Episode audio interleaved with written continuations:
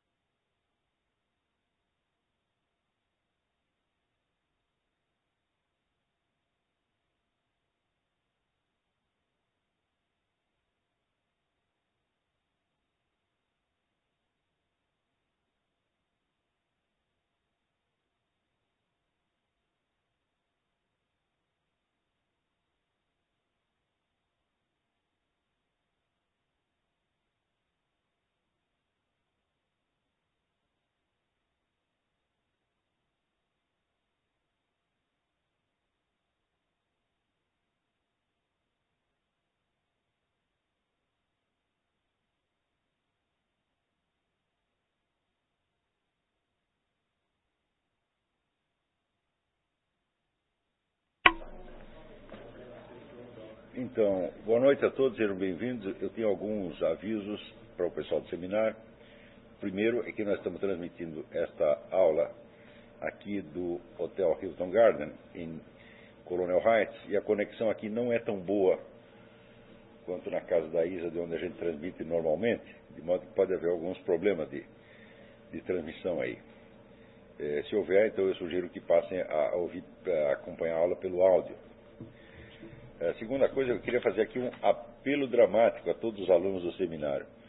Retirem o e-mail de contato do seminário das listas de contato. Pelo amor de Deus, porque estão começando a chegar 300 e-mails por dia para o Silvio, a coisa entope, ele perde mensagens importantes, né? É, então não, não enviem notícias, artigos, é, é, PPS, etc. Nada disso. Tire, da lista simplesmente, quer dizer, usem o, o e-mail do seminário apenas para assuntos do seminário, né? Senão o Silvio não vai conseguir responder. Então, vai acabar a mesma situação catastrófica que está o meu, o meu e-mail pessoal, onde eu estou recebendo de 700 a 800 e-mails por dia. O que quer dizer, isso não quer dizer que, que eu não consigo ler os e-mails, eu não consigo ler a lista dos e-mails. Né? Você não pode ler uma lista de 800 títulos por dia. Então, resultado, mensagens importantes se perdem ali no meio, né? É, eu, eu já não, simplesmente não sei mais o que fazer. Então, eu, quando eu, por exemplo, comecei o programa Throat Speak, é para, era sobretudo para responder e-mails, né? Mas eu não, não, não, dou conta absolutamente. Então, esse negócio está virando o caos. Então, não, não vamos permitir que isso aconteça no seminário, porque nós temos muita coisa a fazer aqui. Né? E, então, é só isso. Tirem da lista de, tirem da lista de contato, mas, mas imediatamente, por favor. Muito bem, na aula, uh, na aula passada do seminário, eu aproveitei dizer, um, um, grupo privado que estava lá em casa, estava, eu estava dando uma exposição para eles sobre assuntos de eh, sociologia e ciência política, e aproveitei para transmitir para o seminário. Hoje também nós vamos ter que fazer a mesma coisa de novo, mas com outro assunto. Essa aqui está coincidindo com a última aula do curso Consciência de Imortalidade. Então, eu estou falando aqui para dois públicos diferentes, o público do seminário e para o pessoal que está aqui reunido no hotel para a última aula do, do curso Consciência e Mortalidade. Na verdade, eu já encerrei o curso ontem. Eu acredito que eu, tudo que eu sabia a respeito eu falei até ontem e agora não tem mais nada falado. Né? Não posso repetir as mesmas coisas. Mas, aproveitando que a última aula do seminário foi sobre esses assuntos de eh, sociologia e ciência política, eh, existem algumas algumas relações. É... Peraí. Dá uma olhada aqui, porque apareceu um negócio vermelho que eu não sei se interrompeu ou se. O que, que é isso aqui? Ligando para Eduardo Lippe. Não é nada? Não. Então tá bem, então vamos continuar. É... Então, aproveitando que a última aula do, do seminário foi dizer, sobre a, a, o, os meios e métodos de descrição da sociedade humana e, sobretudo, de descrição das situações políticas, e aproveitando que isso não tem nada a ver com a consciência de imortalidade, nós podemos tentar estabelecer algumas correlações. Quer dizer, no, logo no começo do curso, eu anunciei que as pessoas de, do, do, curso do Consciência de Imortalidade, eu anunciei que a tomada de consciência do eu substancial e da identidade do eu substancial com alma imortal deveria ter algumas consequências para a visão que nós temos da história e, portanto, também da sociedade política. Né? Um dado importante aí é o seguinte: qualquer que seja o seu estado de consciência com relação ao eu substancial, já mesmo que você o ignore completamente, é com o eu substancial das outras pessoas que você se relaciona sempre. Né? Eu comecei o curso aqui estabelecendo várias distinções entre sentidos, significados da palavra eu que nós usamos. Porque nós usamos a palavra eu em vários significados. Né? Então, primeiro, eu chamei de eu presencial. Quer dizer, quando é, você diz, por exemplo, eu estou com dor de barriga. Né? Então, este eu reflete o que? O mundo sensorial presente. É então, você chama de eu o, o foco para onde convergem todas as informações sensoriais que você está recebendo. Todas essas informações são passageiras, são transitórias, duram alguns segundos e vão embora para sempre. Né? Então, é, este eu, que é o receptor dessas informações, ele, é também, ele tem também uma existência fugaz. Você não pode estar sentindo coisas o tempo todo. A maior parte das coisas, das informações sensoriais que chegam até nós, nós ignoramos solenemente e elas desaparecem no, no abismo da memória nunca mais voltam. E segundo, segundo lugar, havia o que é chamado de eu social, quer dizer, quando você se relaciona com as pessoas, sabendo ou imaginando saber o que elas sabem a seu respeito. Né, por exemplo, vocês agora sabem que eu vim aqui para dar uma aula. Então, eu respondo a essa, a essa expectativa. Todas as inúmeras funções sociais que nós desempenhamos são baseadas nesses blocos de informação que cada um de nós tem a respeito do que os outros sabem sobre ele. Né? se o sujeito perder esta, esta rede de informações, ele se torna imediatamente uma pessoa é, incapacitado, um, um, marginal, disabled, como, como se diz em, em inglês. Quer dizer, um sujeito que não serve mais para nada. Né? Então, este eu social, ele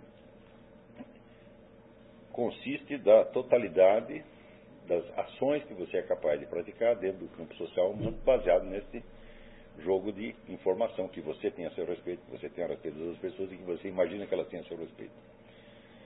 Note que se você perder o fio da meada, 10 minutos, você está lascado. Hum? Então, essas informações também, elas são, são de curta duração, dizer, elas dependem das várias situações sociais transitórias nas quais você se mete. Terceiro sentido da palavra eu é o eu autobiográfico, quer dizer, quando você conta a sua própria história para você mesmo ou para um outro. Não estou dizendo que você tenha que sentar e dizer, não, agora vou contar minha história para mim mesmo. Não é. Toda e qualquer recordação que você faça da sua história, e toda hora nós temos que necessitamos dessas, dessas recordações até para nos orientarmos no campo do eu social, faz parte da sua concepção autobiográfica, sua, auto, sua autoimagem. Né? A nossa autoimagem é constituída dessas três camadas: eu presencial, eu social e eu autobiográfico. Tá? E todos esses três níveis, que são coisas que existem, nós sabemos que existem por experiência, é, todos eles se constituem de dados fragmentários e transitórios. Tá certo? Então, se nós perguntarmos, mas espera aí, mas para quem está acontecendo tudo isso? Né?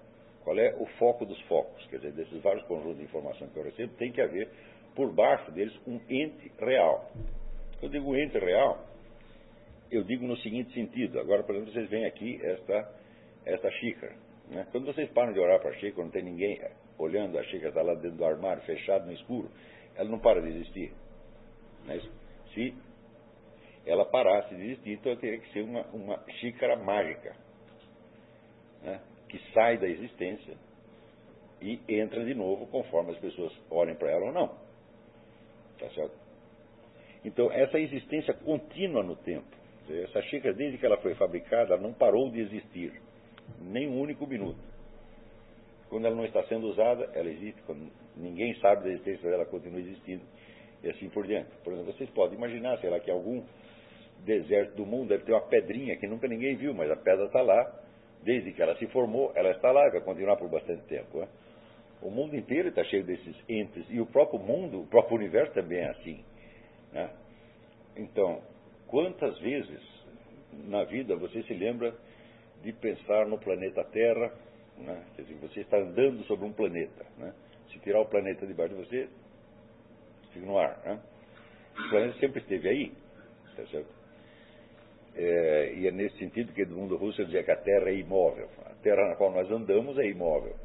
Porque para que nós nos movamos em cima dela, ela tem que ficar parada no mesmo lugar. Né?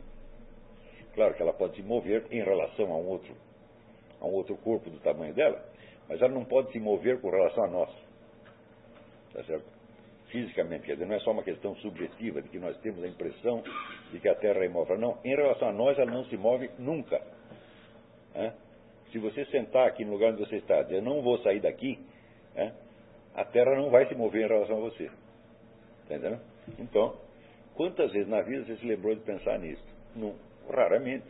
E, no entanto, a Terra sempre esteve aí e, com relação a você, ela sempre foi imóvel. E, se não fosse assim, você jamais poderia ter tido nenhum movimento. Então, essa é uma condição objetiva permanente, perfeitamente contínua, que não é suspensa por um único, uma única fração de segundo. Né? Do mesmo modo, se você existe, hum, a sua existência tem que ser contínua, né? ininterrupta. Tá você pode dizer que a existência do seu corpo é assim até um certo ponto. Quer dizer, algum corpo você sempre teve. Mas você sabe que as substâncias, os componentes desse corpo não são mais os mesmos que eram antigamente. Todas as células já foram trocadas várias vezes. Então, se o seu corpo existe, ele existe como uma forma abstrata que permanece para além de todas as mudanças do seu conteúdo. Tá então, o corpo nosso não é o exemplo mais nítido da nossa forma de existência permanente. Hum? Ou seja, suas ideias mudam, suas experiências mudam, seu eu biográfico muda, seu eu social muda, seu eu presencial muda, tudo, tudo, tudo, tudo, tudo, tudo muda. Tá certo? Mas tem que existir necessariamente um, uma faixa de realidade na qual você existiu permanentemente. Se esta faixa não existisse, então você, como a nossa xícara mágica, teria esse poder de entrar e sair da existência várias vezes. O que seria ainda muito mais difícil de explicar do que a sua existência permanente. É então, normalmente nós pensamos em nós mesmos somente a partir daquilo que nós sabemos de nós. Você, é fácil você perceber que o eu presencial, o eu social e o eu autobiográfico consistem em informações que você tem.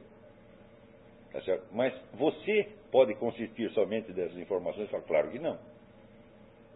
Se você consistir somente dessas informações, você seria uma criação da sua própria mente. E você teria a durabilidade que as criações da sua mente, das outras criações da sua mente têm.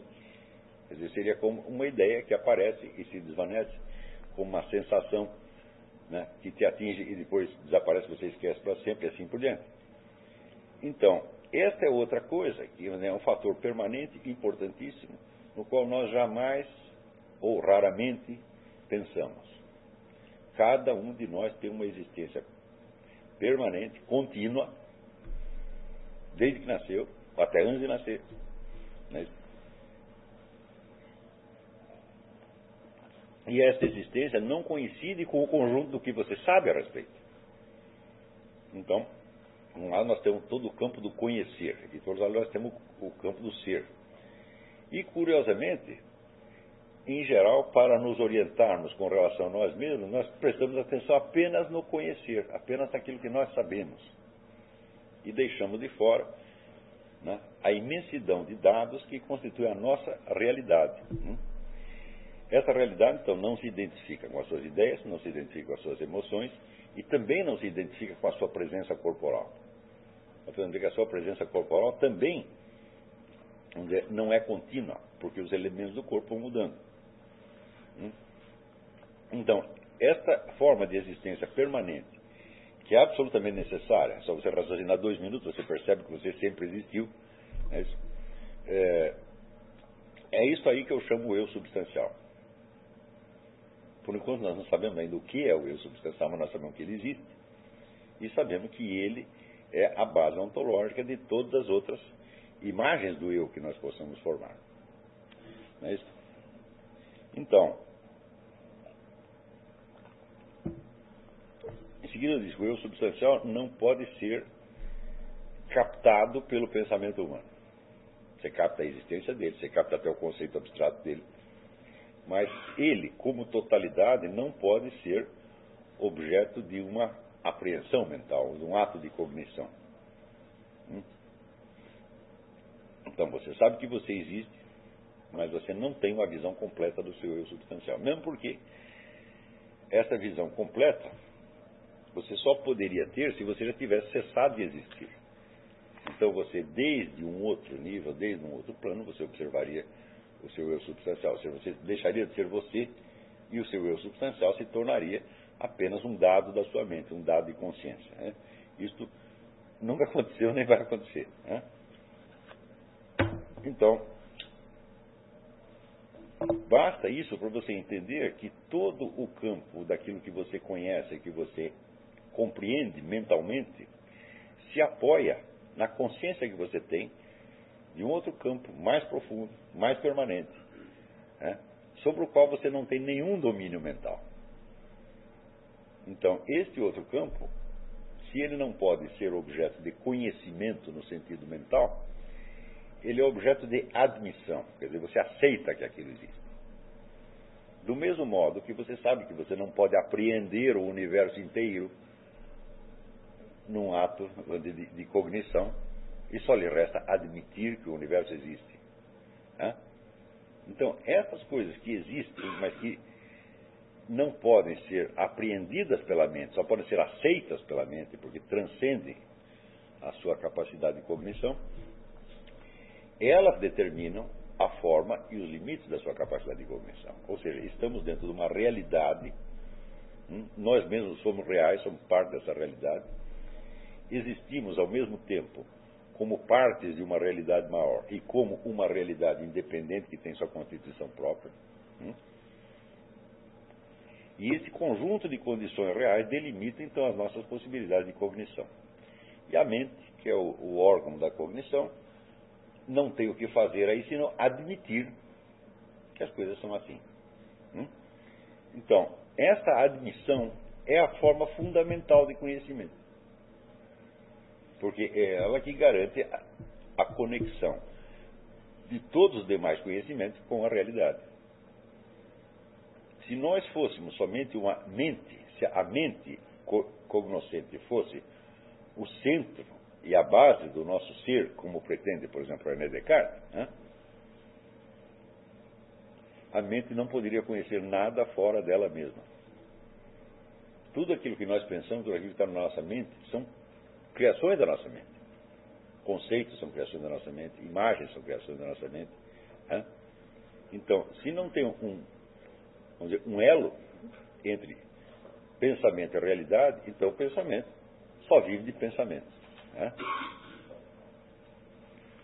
Então, se nós conseguimos pensar algo a respeito da realidade, é porque nós também somos reais. Quer dizer, é a nossa realidade que fundamenta a realidade dos nossos conhecimentos. Ou dito de outro modo, um ente irreal jamais poderia ter nenhum conhecimento do real. É então, a nossa parte real é essa existência substancial, permanente, ininterrupta, tá que nós só podemos aceitar. Hum? Ora, quando você se relaciona com as outras pessoas, você também não as enxerga como totalidade. Você não sabe tudo a respeito de nenhuma pessoa. Só sabe o que você viu e ouviu e sentiu dela durante certos momentos. Por mais intensa que seja a convivência, tá ela não será contínua. Ninguém vive grudado no outro 24 horas por dia. É? E, no entanto, você sabe que essas pessoas têm uma existência substancial. Se você não soubesse, você jamais poderia amar um ser humano. Porque você estaria apenas amando uma ideia sua mesma. Um produto da sua mente. Então não existiria dizer, essa função eminentemente transitiva, essa função que nos leva para além de nós mesmos, que nós chamamos amor. Entendeu? Que é possível. Se é possível um contato amoroso real entre duas pessoas, é porque elas sabem, cada uma delas sabe que a outra é real e que ela também é real, e que a sua própria convivência abrange um círculo muito mais amplo do que a sua mente pode captar. Não é isso?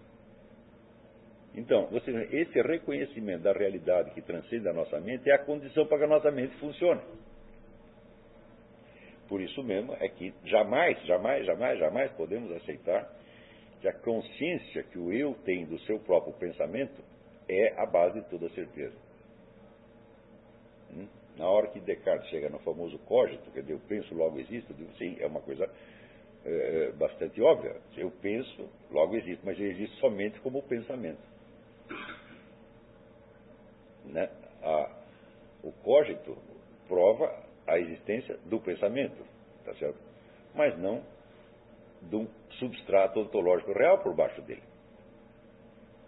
Digamos que, vamos dizer, um, um personagem imaginário hum, que pensasse poderia dizer a respeito de si mesmo: eu penso, logo existo.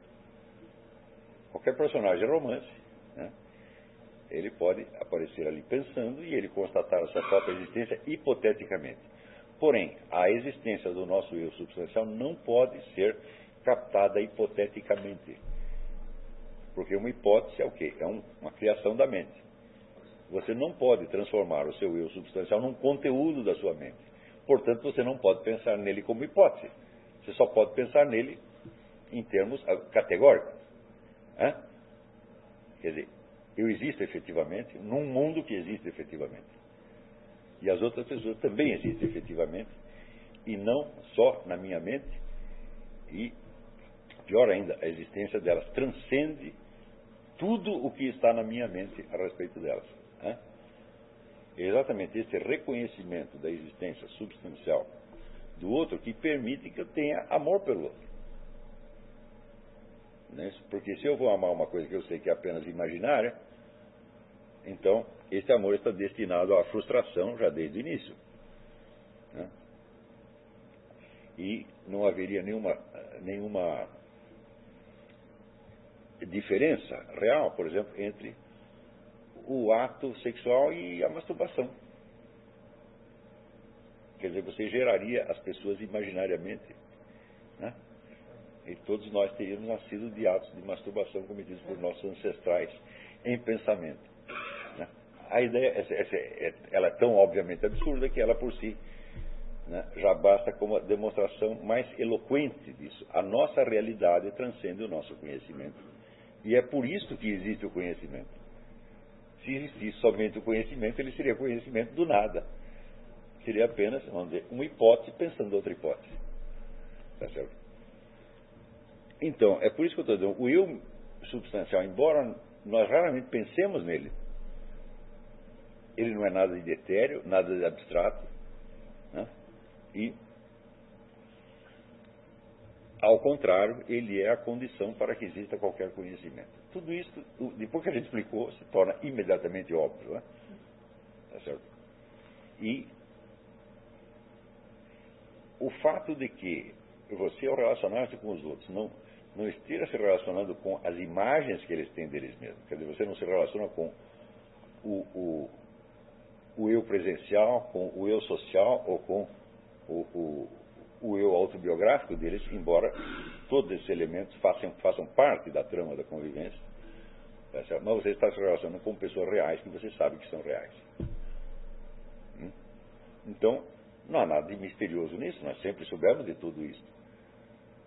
Aliás, só não se lembra é de incorporar essa informação que é tão básica, é tão óbvia. Os filósofos às vezes não se lembram de incorporar isso nas, sua, nas suas filosofias, então chegam a conclusões absurdas, como o famoso penso logo existe. O raciocínio é evidentemente o contrário, quer dizer, se para eu poder pensar eu tinha que existir antes de pensar, e o meu pensamento jamais pode ser prova da minha existência. Ele só prova a existência do pensamento.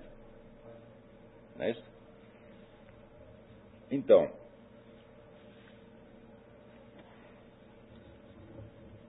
quando o sujeito chega a, a, procurar uma prova da existência, significa que ele já foi parar num estado mental alta, muito, artificial. Né? Porque provar é apenas uma atividade a mais dentre inúmeras outras que nós desempenhamos na vida desde que nós existimos. Né?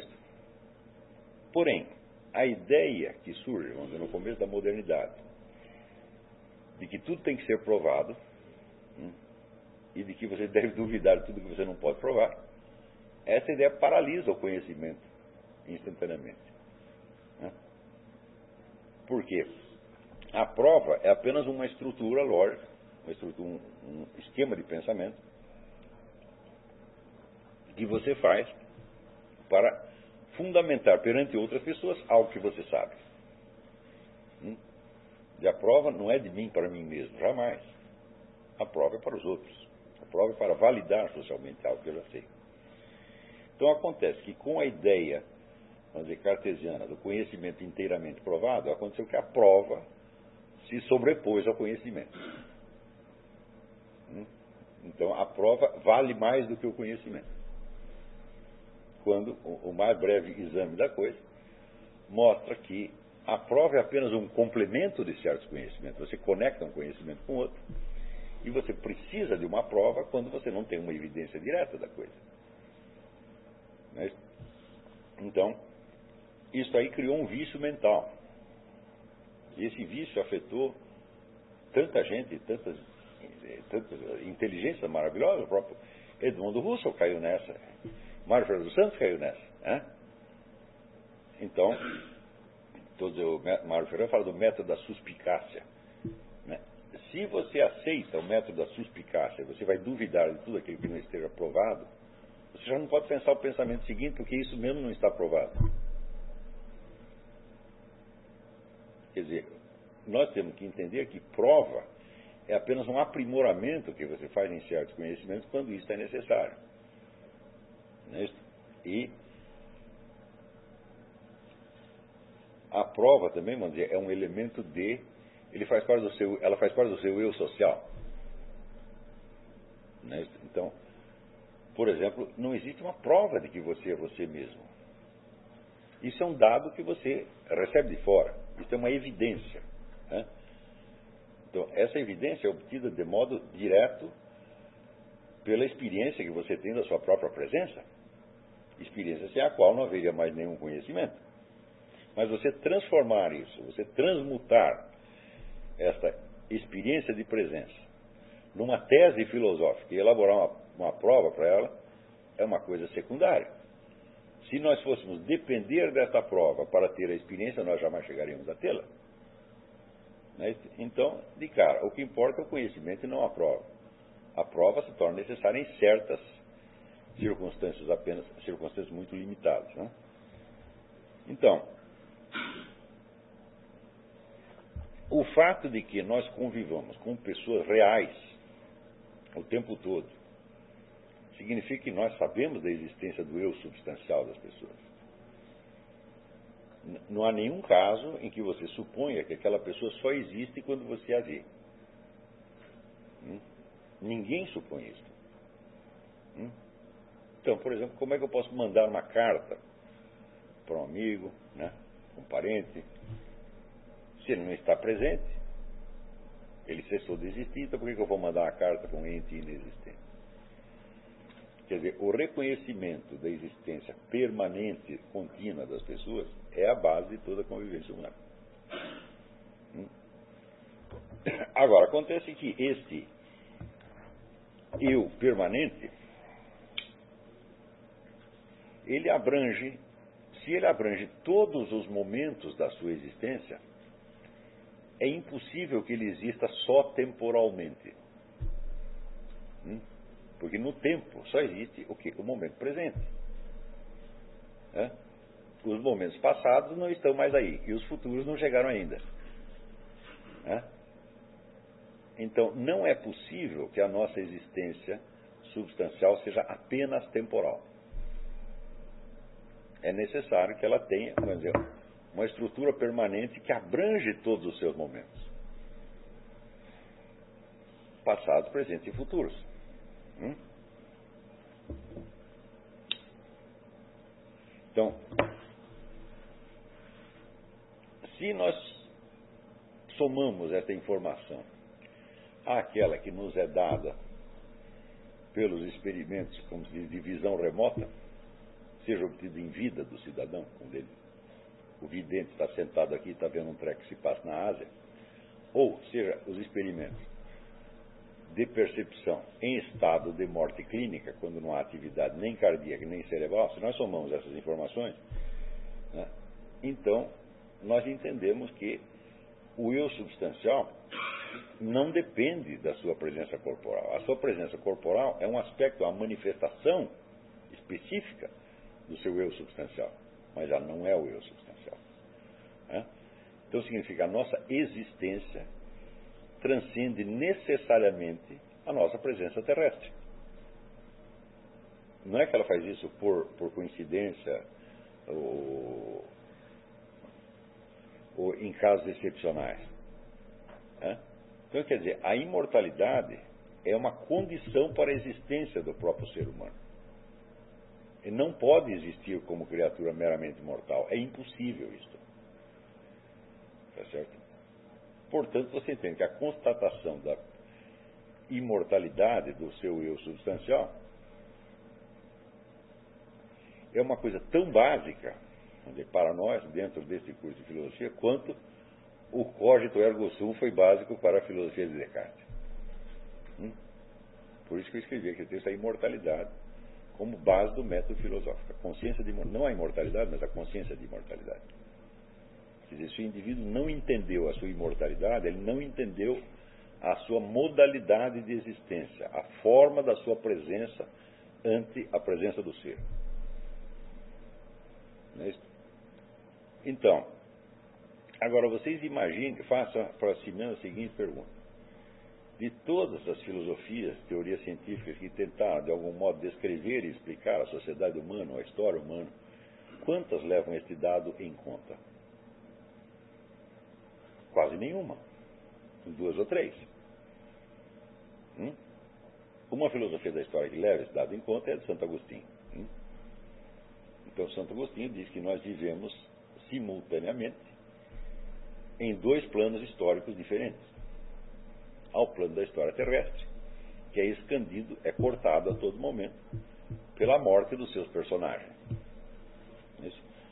Quando um sujeito morre, o que, que sobra dele para os seguintes? Hum? Sobra somente aquilo que teve algum registro exterior, que possa ser, é, que a, a qual as gerações seguintes possam ter acesso. Por exemplo, um governante morto que assinou um decreto e que as pessoas continuam obedecendo o decreto depois da morte dele. Por que continuam obedecendo o decreto? É, porque os auxiliares, os subordinados do governante, leem aquilo que ele assinou e eles, e não ele próprio, impõem a obediência daquele decreto. Se eles pararem de fazer isso, o decreto some, né?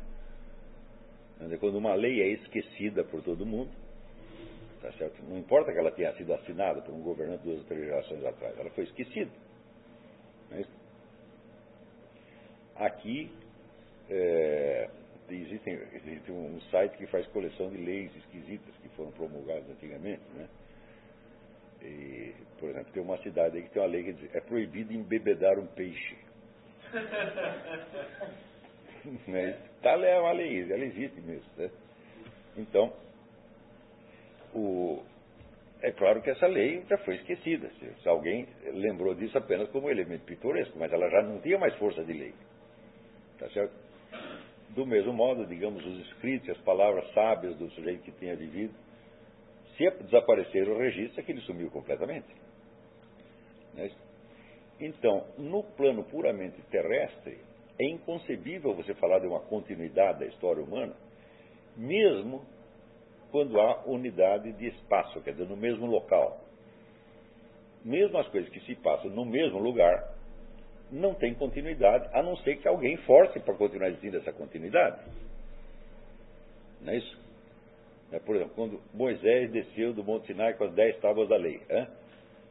Se o rabino esquecesse aquilo, dava, oh, Moisés não pode voltar para forçar as pessoas a obedecer. Está compreendendo? Então, isso quer dizer que a ação inicial daquele indivíduo, ela só perdura através, vamos dizer, da concordância e da continuidade que outros indivíduos livremente lhe dão, porque nada pode obrigá-los a fazer isso. Aliás, assegurar essa continuidade é tão difícil que normalmente não só os ensinamentos, mas as ordens dadas por pessoas notáveis acabam se distorcendo ao longo do tempo, elas perdem o sentido. As pessoas não sabem mais, ah, Moisés disse assim, assim, mas nós não sabemos o que ele quis dizer exatamente com isso. Então começam a interpretá-la de mil maneiras diferentes. Uns vão dizer que sim, outros vão dizer que não. E no fim, o quanto sobra da ordem originária, do ensinamento originário, né? a gente não sabe. Não é possível ser reconstituído. Por exemplo, você imagina. Né? É, eu estudei bastante Aristóteles e estudos sobre Aristóteles, né? que há bibliografia imensa. E eu vejo ali as divergências cabeludas que existem na interpretação de Aristóteles. Eu digo, então nós nunca estamos seguros de se nós estamos realmente seguindo o ensinamento de Aristóteles ou a interpretação que alguém fez de Aristóteles. Então, basta aí esses detalhes para você ver como não se pode falar, dificilmente se pode falar de uma continuidade substantiva da história humana pode dizer que existe uma continuidade intencional. Quer dizer, as pessoas continuam fazendo as coisas e elas acreditam, elas têm a intenção de que aquilo reflita uma continuidade. Não é isso? Então, por exemplo, cada padre que está lá fazendo a pregação, rezando missa, ele acredita que ele está seguindo o ensinamento do nosso Senhor Jesus Cristo. Mas vocês vejam as divergências que existem entre as várias igrejas protestantes, a protestante a católica, a ortodoxa, a protestante católica, é assim, então são mil ensinamentos diferentes que cada um acha que é ensinamento do nosso Senhor Jesus Cristo. Mas ele não pode ter certeza absoluta disso. Então existe uma continuidade intencional, uma continuidade, para assim dizer, imaginária. Né? Agora, imaginem também dizer, culturas que se ignoraram uma a outra, que nunca uma soube da outra, que não tiveram contato nenhum. Nada, nada, nada. E que se desenvolvem, elas nascem, crescem, morrem, desaparecem, sem que a outra tenha ficado sabendo de nada. Quer dizer, como é que nesse sentido nós poderíamos falar de uma história da humanidade? Não há história da humanidade nesse plano, né? No entanto, se você encarar, isso aqui eu estou seguindo ainda o raciocínio de Santo Agostinho. Se você souber que cada um dos personagens envolvidos é uma alma imortal, e que o sujeito, embora não esteja presente na Terra, continue existindo. É? Então você entende que neste outro plano, que é a história das almas imortais, quer dizer, a história do que os seres humanos são realmente, e não a história daqueles sinais que eles deixaram espalhados na Terra, nesse sentido, opa, aí nós temos uma história efetivamente. É? Aí você tem biografias completas, a continuidade completa e assim por diante. Ou seja, só a história terrestre só existe no plano celeste. Essa é a concepção de Santo Agostinho e ela é, eu acho, a única concepção cientificamente aceitável. Porque no resto, quando o pessoal, todo historiador que só leva em conta os dados terrestres, ele só pode falar de história da humanidade é, em termos, como diz, é, metonímicos. Quer dizer, ele está designando várias histórias separadas e descontínuas. Né? É disso que ele está falando realmente. Mas ele supõe, acima delas, uma outra história. Essa história só existe metonimicamente, quer dizer, está mencionando o todo pela parte. É então, a história, a disciplina, a história da humanidade é apenas uma figura de linguagem. Mas, no plano da existência dos, dos, do eu, dos vários eu substanciais, não, não é uma história, não é uma metonímia. É uma história efetivamente. Baseada também no fato de que todos os momentos do tempo eles só se extinguem dentro do próprio tempo. Quer dizer, é só temporalmente que uma coisa passa. Mas o que quer que tenha acontecido se incorporou ao reino do ser. Saiu do nada e está no ser. Não pode se desfazer completamente. O que aconteceu não desacontece. Pode ser esquecido, mas não quer dizer que desaconteça. Né? Que volta ao nada. Né? Então, tudo aquilo que esteve no ser por uma fração infinitesimal de segundo, está no ser eternamente.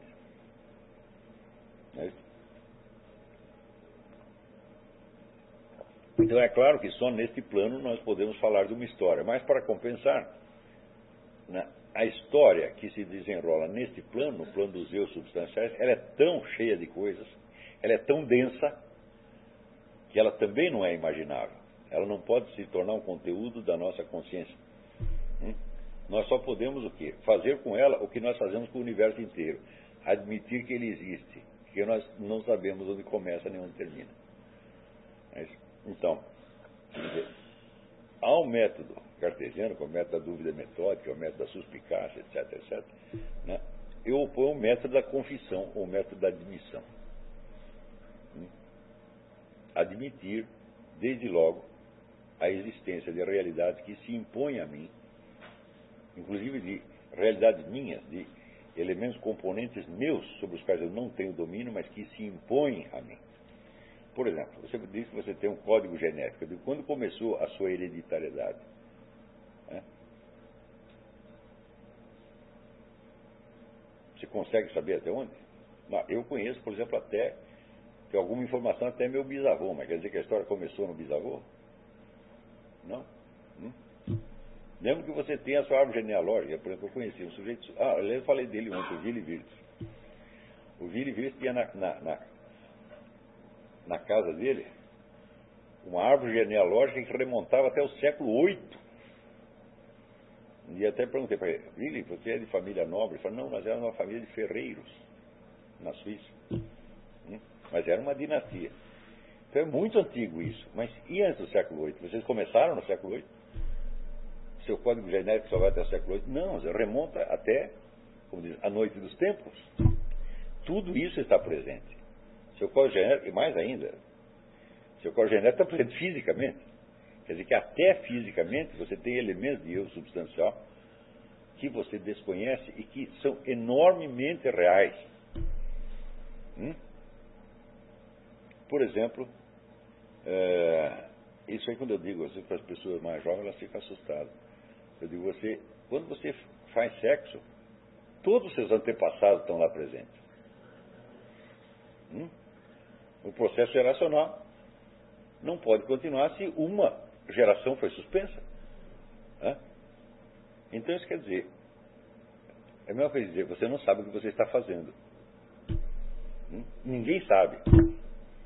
Eu mesmo gerei oito filhos, não sei de onde eles saíram. Né? Não tenho a menor ideia de onde eles vieram.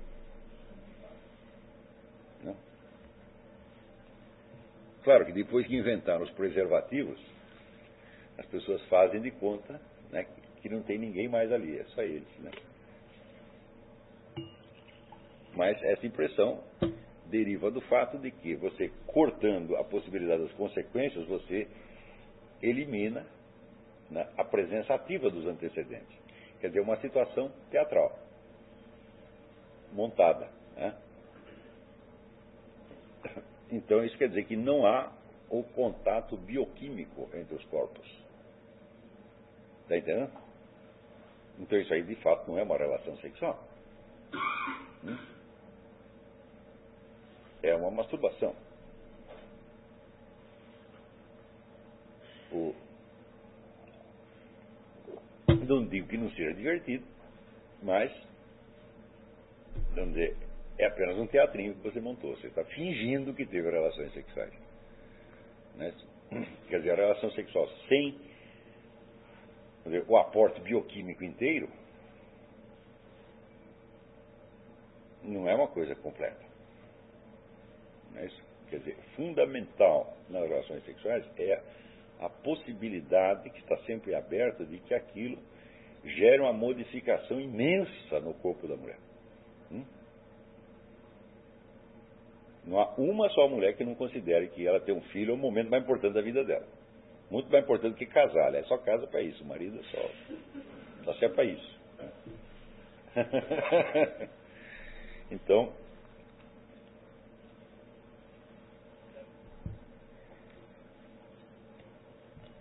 Então, dentre os muitos elementos teatrais que compõem a vida atual, né, todos eles contribuem para que as pessoas participem de certas ações né, sem ter consciência, vamos dizer, da intensidade e da, como diz, da plenitude dos elementos envolvidos. Então, aos poucos, né, as várias ações humanas vão todas se tornando teatro, tudo se torna imitação de alguma coisa. Né? Então, e até a gente já, esse é um assunto, quer dizer, o simulacro é um dos elementos fundamentais da cultura contemporânea. Então, como as pessoas vivem num universo de simulacros, então, às vezes você informar para elas que elas têm um eu substancial e que elas existem mesmo, né, é uma coisa que elas nunca tinham parado para pensar. E, no entanto, mesmo estas pessoas, que podem viver quase que o tempo todo no universo simulacro, elas sabem que as pessoas com quem elas convivem são reais. Mesmo essas. Se perder completamente essa informação, então, tu entrou no mundo da esquizofrenia, meu filho. Né? O que é um risco para os habitantes da sociedade presente, é um risco permanente. Quer dizer, a esquizofrenia ameaça todos os habitantes, vamos dizer, da civilização urbana hoje em dia. Né? Então, vocês começam a ver por aí o quanto é, estes exames que a gente faz, da questão da, do eu substancial, da alma imortal, podem afetar a nossa compreensão do processo social, histórico político. Né? E como, de fato, simples, é, essa simples informação, tão logo você a tem em mãos, já modifica a visão que você tem desse processo. Hum? Eu me referi outro dia à mudança de escala temporal. A partir do momento que o indivíduo tomou consciência da sua imortalidade, ele entende que a duração do processo histórico terrestre inteira é menor do que a duração da existência dele. É? e de que, tão logo você morrendo fisicamente, você tenha acesso dizer, a uma visão mais direta da sua própria imortalidade, o tamanho da história humana vai diminuir muito da história terrestre. Mas isso não quer dizer que você vai sair da história. Porque todos estes experimentos que foram nos trazem dizer, a consciência de imortalidade, em todos eles, sem exceção, a temporalidade continua. Você passa por uma outra escala de temporalidade muito maior e onde os elementos de simultaneidade são muito mais ricos, mas não é a simultaneidade completa e absoluta. Né? Continuam acontecendo coisas. Então, por exemplo, as pessoas que dizem, ah, então eu no outro mundo encontrei minha avó, minha tia, meu pai, né? pessoas que eu conhecia. Também encontrei pessoas que eu não conhecia. Isto, eu acho essa informação de uma importância enorme.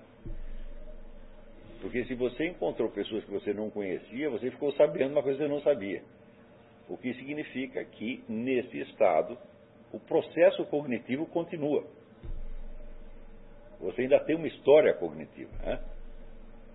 E daí o absurdo das teorias que dizem que você é reabsorvido na mente divina, que você se transforma no Brahman, que você é, vira a mente cósmica, etc. Vira coisíssima nenhuma. Né?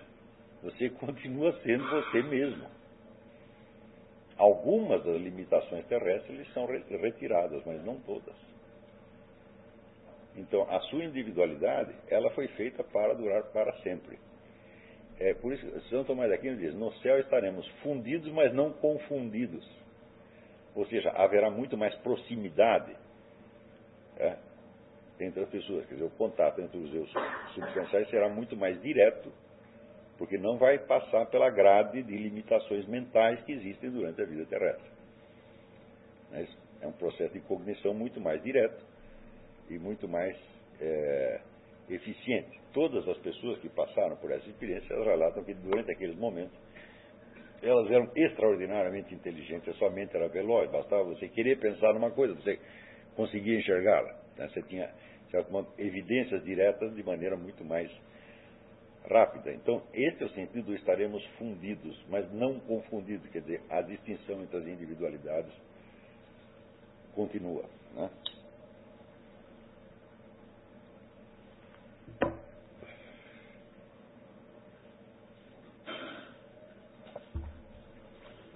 Então, isso também então basta para nós entendermos que a escala da temporalidade terrestre com a qual os historiadores lidam, ela não tem existência substantiva, ela é apenas uma figura de linguagem, mas que por baixo dela existe uma outra forma de continuidade que assegura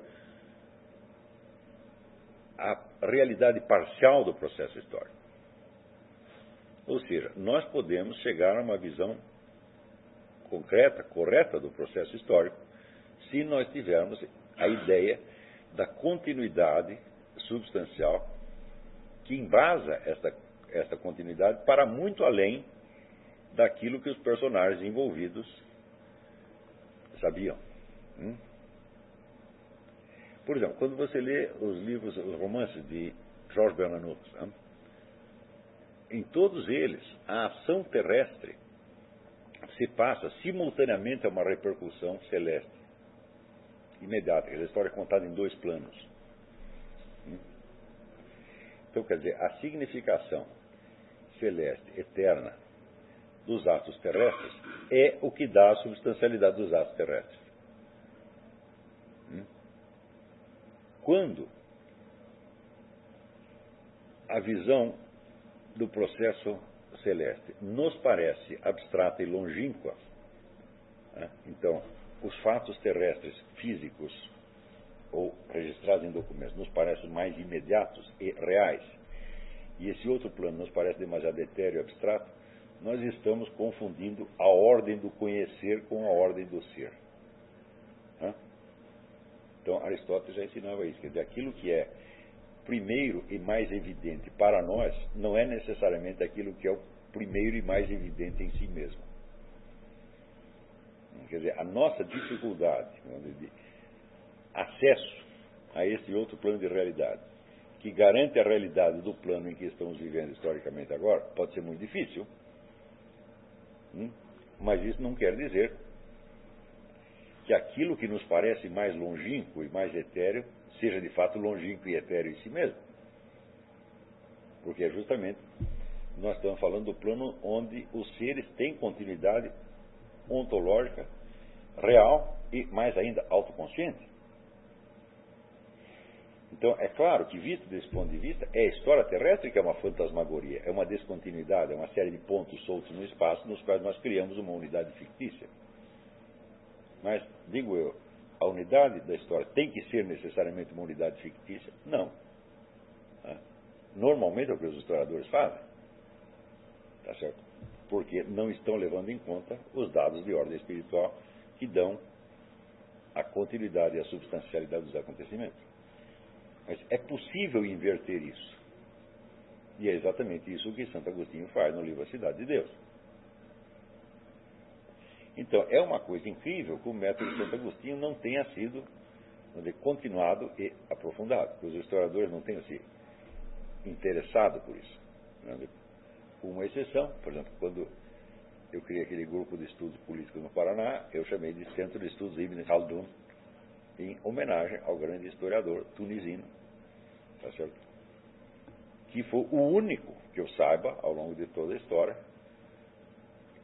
que juntava esses pedaços. juntava história celeste e história terrestre. Do ponto de vista dele, que era um ponto de vista muçulmano, evidentemente, mas ele sabia que era preciso fazer isso. E, portanto, ele era capaz de perceber no processo histórico certas coisas que para os outros se torna totalmente invisível. Então, ele é o primeiro historiador a proclamar, por exemplo, que entre todas as modalidades de poder, isso é, capacidade de ação que existe no mundo, a mais forte é o poder profético, né? cuja eficácia atravessa os séculos e os milênios. Né? Quando você vê que decorridos milênios, né? por exemplo, o exemplo mais claro, você pode pegar como exemplo a, sei lá, a civilização chinesa ou uh, a nação judaica. Né? Os judeus ainda estão obedecendo as instruções dos seus primeiros profetas. Né? Que governante né, não profético pode se gabar disso? Durante quanto tempo as pessoas obedeceram às ordens de Stalin? Stalin foi o homem mais poderoso do século XX. Né? Ainda tem dois ou três que continuam obedecendo às ordens de Stalin, mas em geral foram esquecidos, foi esquecido. Né? Por exemplo, você pega lá o Quartinho de Moraes, ele está fazendo tudo o que. Tá, é verdade, ele está tentando obedecer Stalin ainda. Tá certo? Então, eh, Napoleão, existem algumas leis Napoleão fez que ainda estão vigentes passado o quê? Menos de 200 anos. Né? Então, mas certamente vão se desfazer. Mas as ordens de Moisés continuam sendo obedecidas. E de Abraão. Né? Não é isso? E tem, por exemplo, tem alguns uh, judeus que falam das leis de Noé. É isso? alguns rabinos que dizem, não, é essencial essa lei de Noé, antes de tudo isso. Né? E eles estão continuando tentando seguir aquilo. Então, o único historiador que percebeu isso foi Ibn Khaldun. Hum? Ibn Khaldun, IBN, Khaldun escreve-se K-H-A-L-D-U-N. Esse K-H, na verdade, é uma letra única. Ha em, em, em árabe. É? E Ibn quer dizer filho. Quer dizer, é, esse é um sobrenome, não é um nome. O, nome, o primeiro nome dele é Mohamed Ibrahim Yusuf blá, blá, blá, blá, blá, blá, blá, blá, blá, blá, Ibn Khaldun. então, eu não lembro o nome inteiro. É, então, esse Ibn é o que, como passou para o português, o final ES. Né? Por exemplo, Gonçalves, quer dizer, filho do Gonçalo. Lopes, filho do Lopo, ou Lobo. Né? Assim por diante. Então, eu não conheço outro historiador que tenha tentado elaborar as coisas neste plano. E quando é, eu propus anos atrás o estudo da fenomenologia do poder, então, a existência do poder profético e o fenômeno da continuidade histórica foram os centros de preocupação. E eu considero um verdadeiro escândalo que não só os historiadores profissionais, como até os filósofos da história geralmente ignorem isso. Mas, então, se nós não tomarmos os personagens históricos dizer, como criaturas espirituais que continuam existindo num outro plano, então a continuidade, o único traço de continuidade que resta na mão é a, nossa, é a continuidade terrestre, portanto, a continuidade intencional. A continuidade intencional está submetida a um negócio que se chama entropia. Quer dizer, o sentido da mensagem originária vai se desgastando, até que não sobra nada. É como é uma substância que vai sendo, você vai botando água, água, água, água, daqui a pouco só tem água. Não é isso? Então, o processo histórico seria realmente incompreensível. e a continuidade de certas civilizações ou de certos processos históricos ao longo das eras se tornaria uma coisa incompreensível. Tá certo? Daí eu ter colocado aquele problema de quem é o sujeito da história. Né? Então, a, dito de outro modo, a história é a história do quê? Nós só podemos falar que existe uma ação histórica quando a continuidade da ação transcende a esfera da vida individual. Tudo aquilo que morreu com um sujeito não se incorpora na história, faz parte da biografia dele, mas não deixou nada. Tá certo? Então, quando nós vemos que certos processos históricos transcendem a, a, duração daquilo que eu chamei da continuidade intencional e preserva uma continuidade substantiva ao longo das épocas, aí você tem um sujeito histórico agente, efetivamente. Então, por exemplo, a, a voz dos profetas é um sujeito histórico agente cuja ação se propaga e se prolonga para muito além da duração da vida do sujeito. Não só pelo elemento intencional terrestre. Ou seja, não é só porque algumas pessoas têm a intenção de prosseguir obedecendo aquilo, mas é porque, desde o plano da existência substancial celeste, a força formadora dos processos continua agindo sobre eles. Está compreendendo? Então, quando ele diz que uh, as leis de Moisés continuam funcionando só porque os rabinos querem, fala, não, Moisés quer alguma coisa. Né? E ele continua sendo uma força agente. Então, se torna, aquela pessoa se torna um fator histórico permanente. Então, há uma presença de Moisés, há uma presença de Abraão, há uma presença de Jesus Cristo, há a presença de Lao Tse, há uma presença de Confúcio, tá entendendo? Então, dizer, esses elementos de duração enorme não tem como ser explicado só pela continuidade intencional. Porque a continuidade intencional é necessariamente entrópica. Quer dizer, ela se desgasta, ela perde energia. Então, assim como na natureza, né, nós temos que levar em conta a existência de uma entropia, mas também tem uma entropia negativa, quer dizer, algo que se opõe, uma força misteriosa que se opõe à entropia e restaura os processos que estão se desgastando, no plano histórico também nós temos que levar isso em conta, senão nós nunca entenderemos absolutamente nada.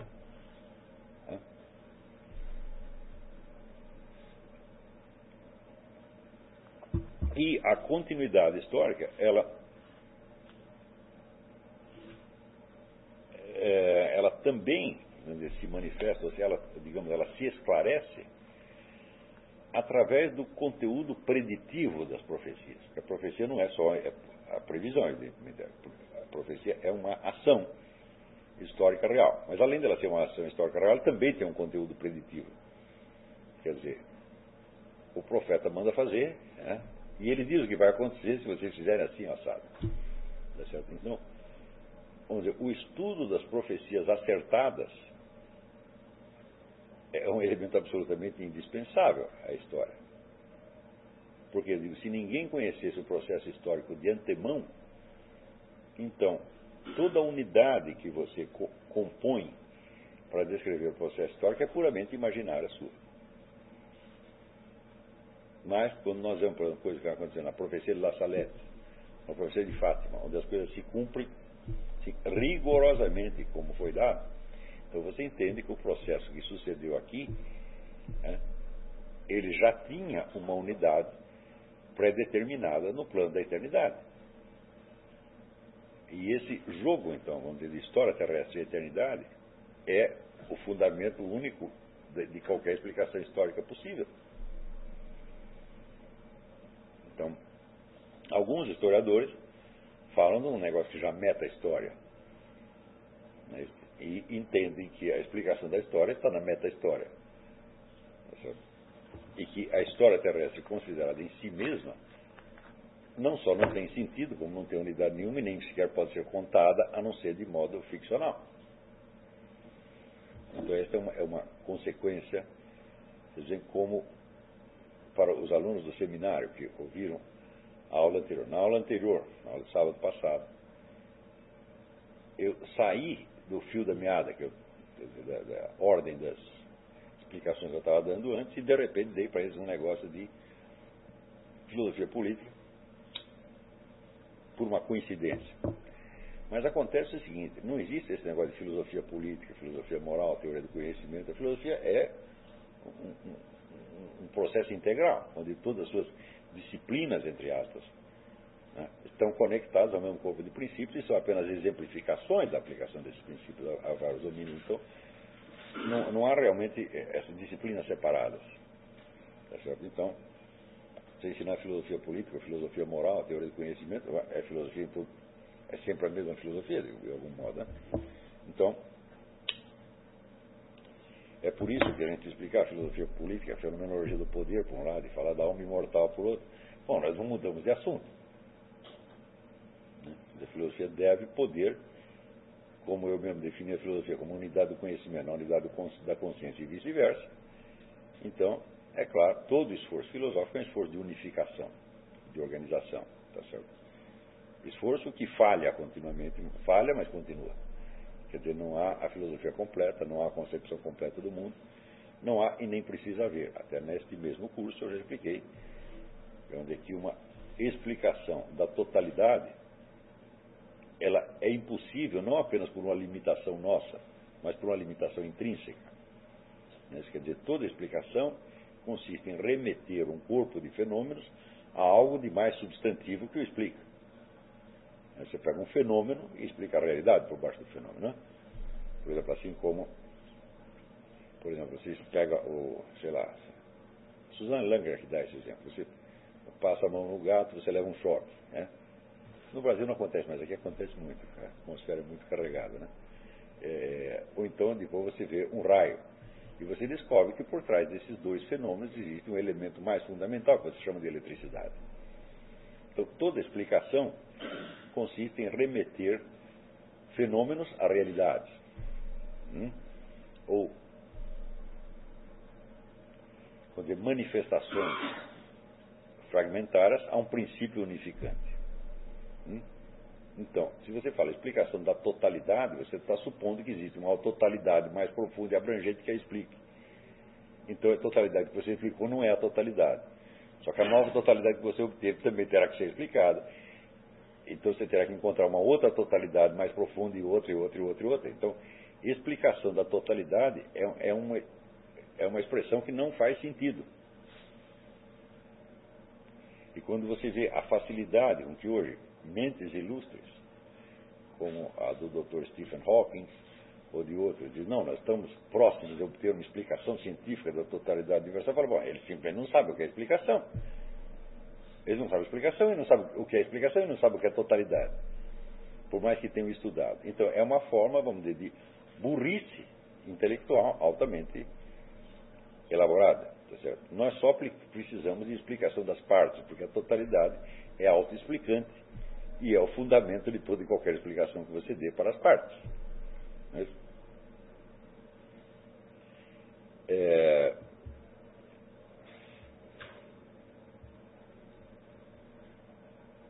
Então, aí para você vê que o estudo da consciência de imortalidade tem implicações diretas para a filosofia da história, mas também tem, dizer, para um domínio mais específico, que é da filosofia política, e, portanto, para a fenomenologia do poder. É então, se nós entendemos que poder é substantivamente a capacidade de ação, e que o poder que nós denominamos político é o poder específico de determinar a ação de outras pessoas. É então, primeira coisa que nos chama a atenção ao estudar a história humana e a estudar a fenomenologia do poder em todos os lugares onde ela se manifestou é o fenômeno da diferença de poder. Isso quer dizer que o poder que um ser humano tem sobre outros né, os separa tão imensuravelmente quanto se o primeiro deles fosse um Deus e o segundo um simples animal mortal. E isto esta diferença de poder, ela é estrutural na condição humana. Né? Então, Nós podemos conceber alguma situação onde todos os seres humanos têm o mesmo coeficiente de poder? Isso é impossível. Em primeiro lugar, porque as pessoas, antes de elas agirem, historicamente, elas precisam nascer. Né? E quando você nasce, você não manda nada. Ou seja, uma diferença de poder baseada na idade, pelo menos esta, uma diferença de poder baseada na idade, é, é absolutamente impossível de abolir. Né? Em segundo lugar, qualquer princípio mínimo, mínimo, mínimo de organização social, de organização de qualquer ação em particular, pressupõe uma diferença de poder. Dizer, e é por isso que o conceito de igualdade aplicado à sociedade humana não faz o menor sentido. E não obstante, ele tem usado dizer, a,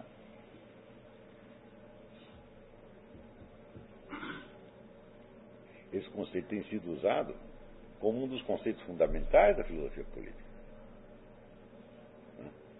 A igualdade. Então, você pode usar o termo igualdade, mas ele sempre também será usado de forma metonímica. Né? Você vai falar, designar como uma igualdade substantiva uma mera semelhança parcial.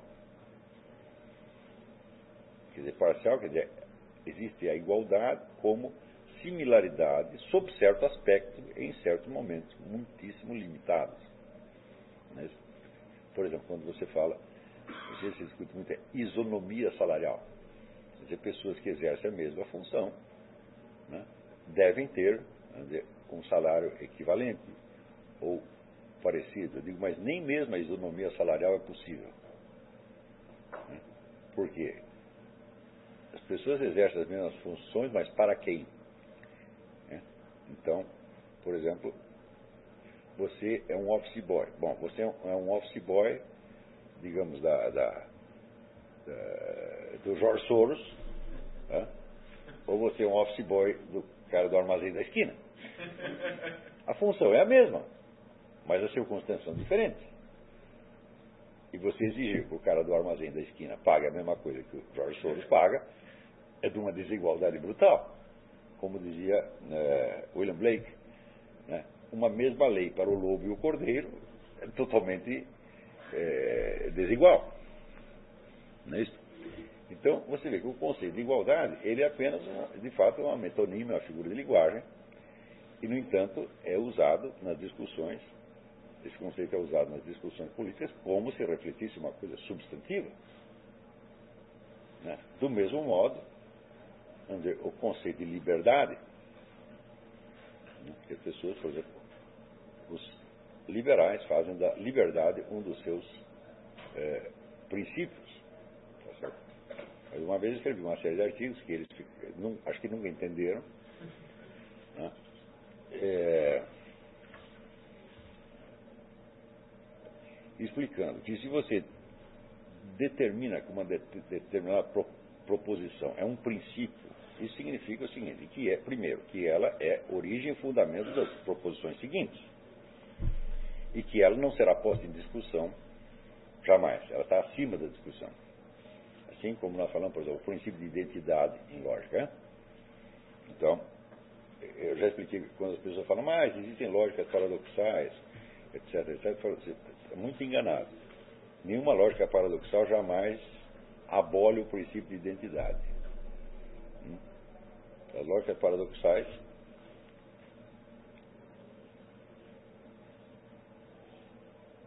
apenas usam o princípio de identidade para raciocinar a partir de proposições que são contraditórias, mas que não são contraditórias consigo mesmas. Né? Então, se eu, se eu raciocino, por exemplo, na base que os quadrados não são redondos, eu tenho uma série de de consequências. Agora, se eu determinar que os quadrados são redondos, eu tenho outra série de consequências. Mas a primeira proposição continua sendo ela mesma.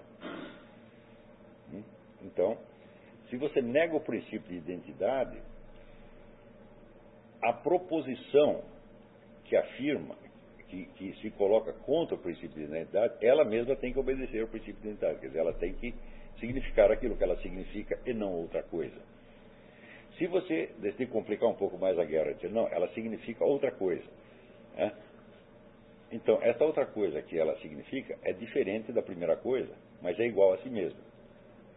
E assim por diante, indefinidamente. Então, o princípio de identidade nunca foi questionado. Nunca, nunca, nunca. Se você pegar o sujeito mais adepto de lógica paradoxais, ele nunca, nem por um segundo, negou o princípio de identidade. Isso não é factível. Né?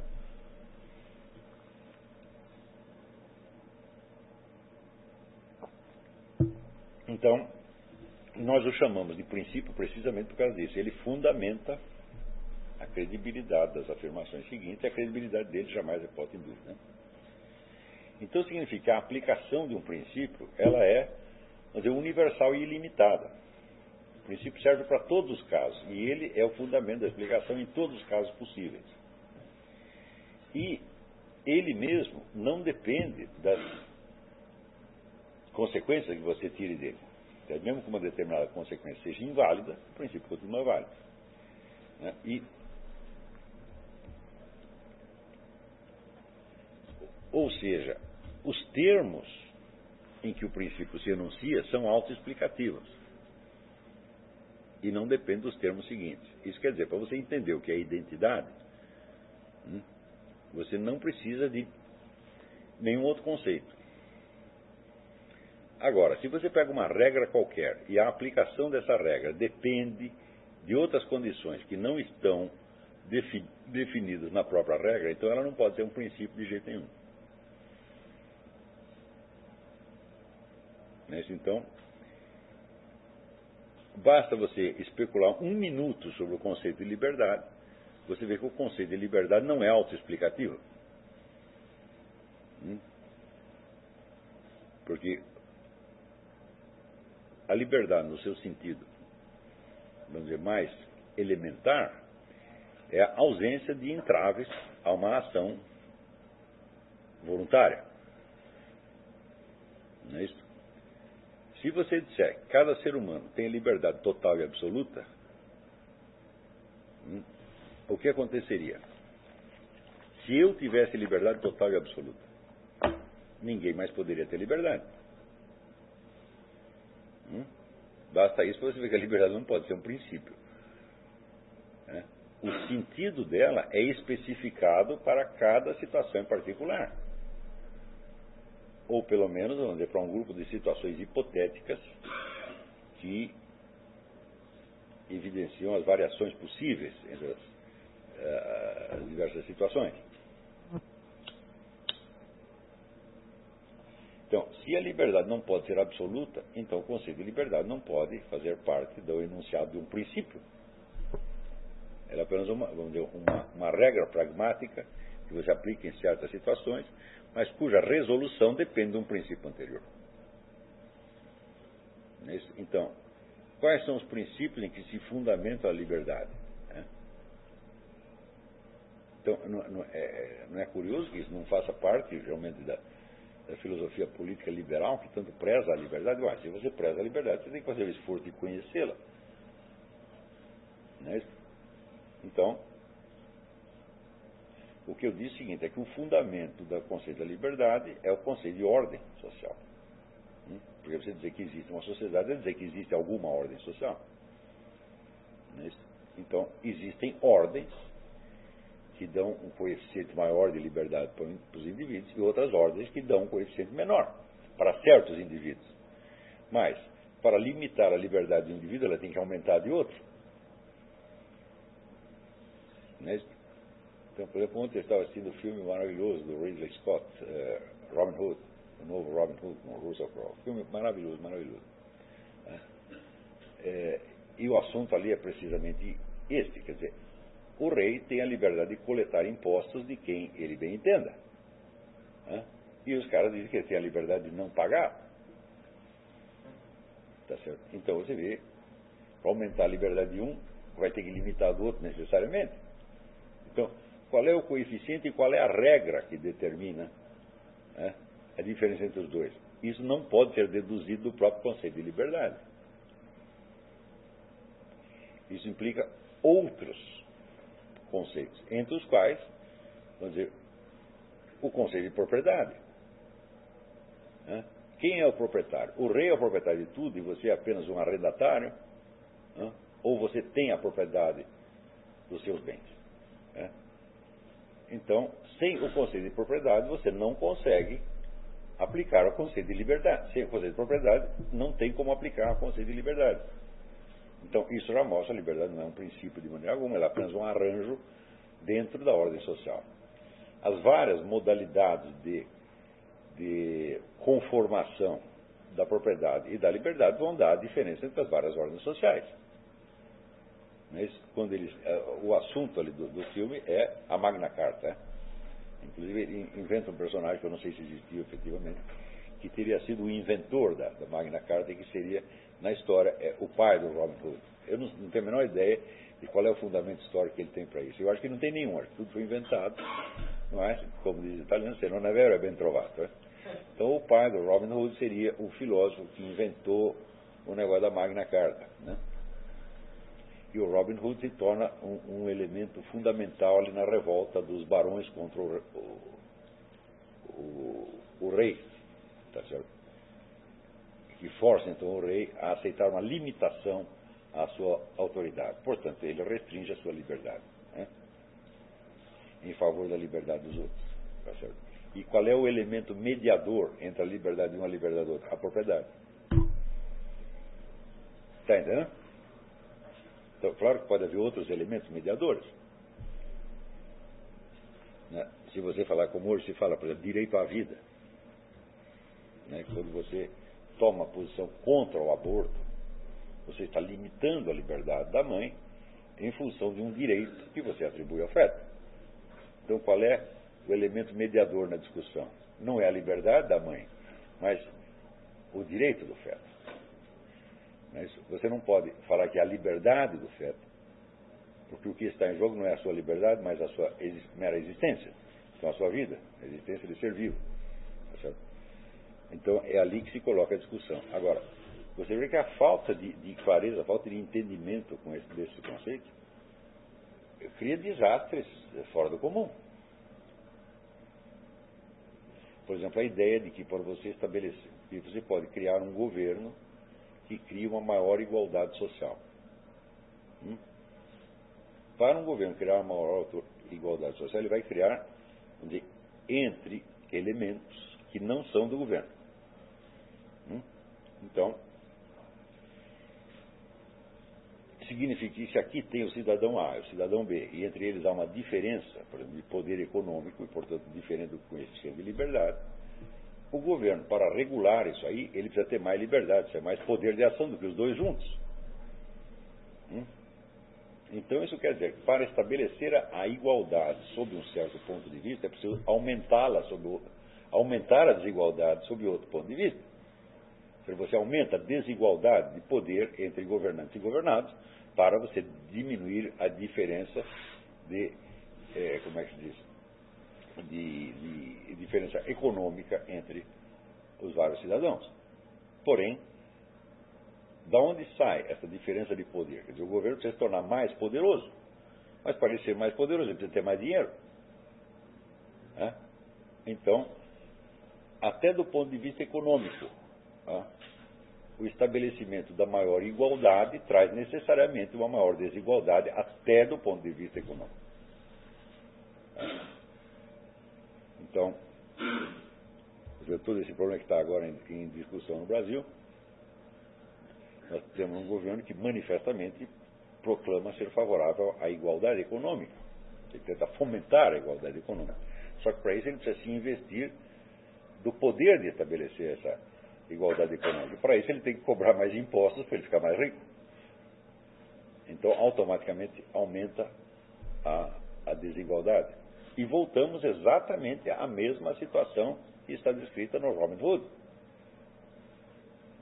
O rei diz: para defender o país contra o inimigo estrangeiro, eu preciso de dinheiro. E quem tem que dar o dinheiro? É vocês. Então, no caso, é, é, é, vamos dizer, é uma atividade de guerra. Mas se fosse uma, aspas, guerra contra a pobreza, seria a mesma coisa. Para eu combater a pobreza, eu tenho que ser mais rico. Então isso aí não tem escapatória. Então você mostra que essa, isso já basta para mostrar que essa noção como igualdade liberdade são noções essencialmente relativas. Ou, por exemplo, mais são relacionais, elas não têm substância em si mesmas. Hum? Agora, a noção de ordem social tem substância. Porque toda e qualquer sociedade, desde a sociedade mais tirânica à sociedade mais liberal, todas elas têm uma ordem pelo simples fato de ser uma sociedade. Quer dizer, ser uma sociedade significa que tem uma ordem social. Ou seja, tem alguma regra, né? Diga. Até onde que o governo pode controlar a liberdade da sociedade? Até onde que ele pode interferir nisso? Até onde ele pode, você diz moralmente falando, em termos, um, em termos hipotéticos? Ele vai ter um, vai querer ter mais liberdade do que o outro. Ele vai ter desigualdade. Isso aí, faz, isso aí é do interesse dos teorizadores do dever alheio, entre os quais eu não me incluo o tipo de jeito que dá uma receita, a sociedade deve ser assim, deve ser assado. Eu não tenho a menor ideia disso. Eu acho isso o assunto mais chato que existe. Né? Eu quero saber como as sociedades realmente são, como elas realmente funcionam e quais são os fatores que pesam ali. Agora, dizer, o que devem fazer, bom, aí depende de toda uma filosofia moral, mas também a filosofia moral, tal como eu a compreendo, e tal como eu a lecionei no Paraná, ela também não se interessa pelo que as pessoas devem fazer. Né? Mas se interessa pela substância dos seus atos. Hum? Então, a, a filosofia moral não cabe prescrever receitas de conduta. Mas explicar os fundamentos da conduta. Agora, isso é claro que tem, vamos dizer, uma opção moral por baixo. É opção, assim, pela prioridade da verdade sobre a fantasia. Uma vez que você aceitou isso, quer dizer, você quer a verdade, você quer conhecer como as coisas são mesmo, então você tem a obrigação de ceder perante os fatos, de ceder perante as provas, etc, etc. Essa é a única obrigação moral que está implícita na própria noção de conhecimento. É Agora, das várias fórmulas possíveis né, tentadas pelas várias sociedades, eu acho que todas elas, de algum modo, são justas. Porque, veja, a noção de justiça se identifica com a da própria ordem social. Isso quer dizer que uma sociedade totalmente desigualitária pode ser tão justa quanto uma sociedade igualitária, porque ela será justa nos seus efeitos. Você verá, será uma coincidência que por exemplo, na Inglaterra, onde todos os direitos da aristocracia foram preservados ao longo de tanto tempo, haja mais igualdade social né, do que em sociedades que pregaram igualitarismo total, a democracia total. Hum? Quer dizer que na sociedade humana existem elementos paradoxais, né, onde as coisas podem ter um efeito inverso da sua definição nominal. Está compreendendo? Por exemplo, você até na, na, na, na, linguagem aparece a diferença. Então, se você falar a palavra privilégio em português, quer dizer uma coisa odiosa, quer dizer uma vantagem indevida que é dada a certos indivíduos. Hum? Na língua inglesa, sobretudo no velho continente, né, privilégio significa um direito sagrado. Quer dizer, uma prerrogativa que ninguém tem o direito de abolir. Então, quer dizer, uma sociedade baseada no privilégio acaba, às vezes, sendo mais justa socialmente do que uma sociedade baseada na igualdade. Agora, o contrário também pode acontecer. Né? Pode acontecer que o sistema de privilégio se torne realmente opressivo. Quem é que pode dizer isso? Só quem está lá dentro e está sofrendo os malefícios ou benefícios daquela sociedade. Não há solução teórica para esse problema. É? E é por isso mesmo que essas fórmulas gerais do que a sociedade deve ser ou não deve ser não fazem o mais mínimo sentido. Quer dizer, não, eh, a discussão sobre o que se deve ou não deve fazer nunca pode ser feita em termos genéricos, universais e abstratos porque toda ação humana se desenrola numa situação concreta. Está entendendo? Então, se você cria uma série de, direitos e deveres abstratos, tá certo? Eles não vão fazer o menor sentido quando aplicado a uma situação concreta. Por quê? Porque em cada caso vai, a aplicação, entre aspas, deles vai exigir uma série de traduções e adaptações, nas quais o sentido supostamente originário vai se diluir por completo. Isso se aplica, né? Por exemplo, até os Dez Mandamentos. Aqui tem um mandamento de não matar. Então está lá o sujeito né, estuprando a minha filhinha de três anos. Né? E por mais que eu mande, ele não para. O que, que eu posso fazer se não matar o desgraçado? Hum? Então, se eu me recusar a matá-lo, eu estarei entregando uma vítima inerme na mão de um criminoso. Então a gente tem obrigação de matar. Então, o mandamento de não matar, que tem validade absoluta, ele se converte no seu contrário, hum, conforme a significação das situações concretas. Então não há limite para isso. A variedade das situações concretas não tem limite. Isso, São Tomás de Aquino dizia: o problema da moral nunca é você saber a regra geral. É você saber qual é a regra que se aplica e como ela se aplica. E existe uma regra para isso? Não, não existe. Existe um senso moral. Hum, que é como se fosse, vamos dizer, uma, uma intuição moral. Que deriva do quê? Do amor pelo bem. Mas um bem que você também não consegue definir. Né? Então,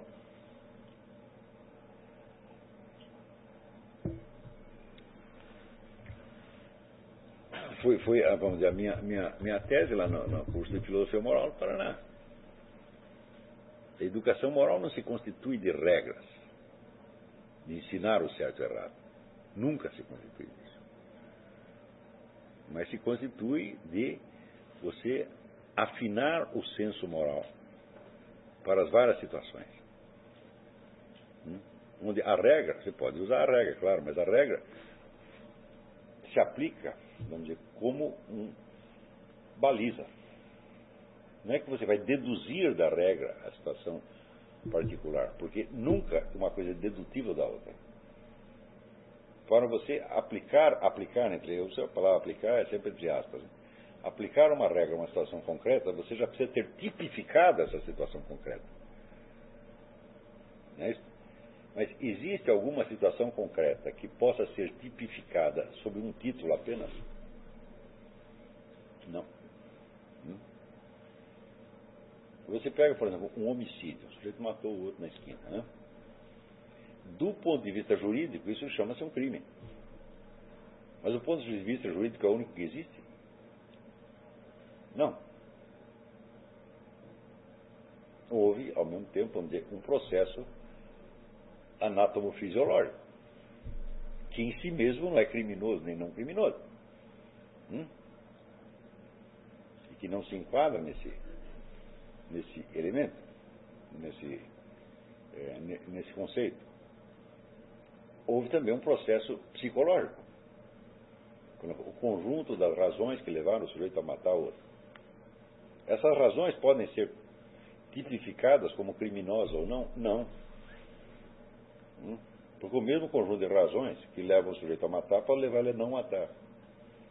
Então, quer dizer, qualquer fato concreto ele tem uma multiplicidade de aspectos que convergem e se amarram num ponto X. Então, nunca nenhum fato concreto é inteiramente tipificado, porque a tipificação depende dos vários sistemas tipológicos usados. Hum? Então, o próprio uh, processo da tipificação existe, exige um certo senso afinado do, do, fato concreto e da sua multiplicidade de aspectos. É isso que tem que ser desenvolvido nas pessoas. Né? Então, pode desenvolver o amor ao bem.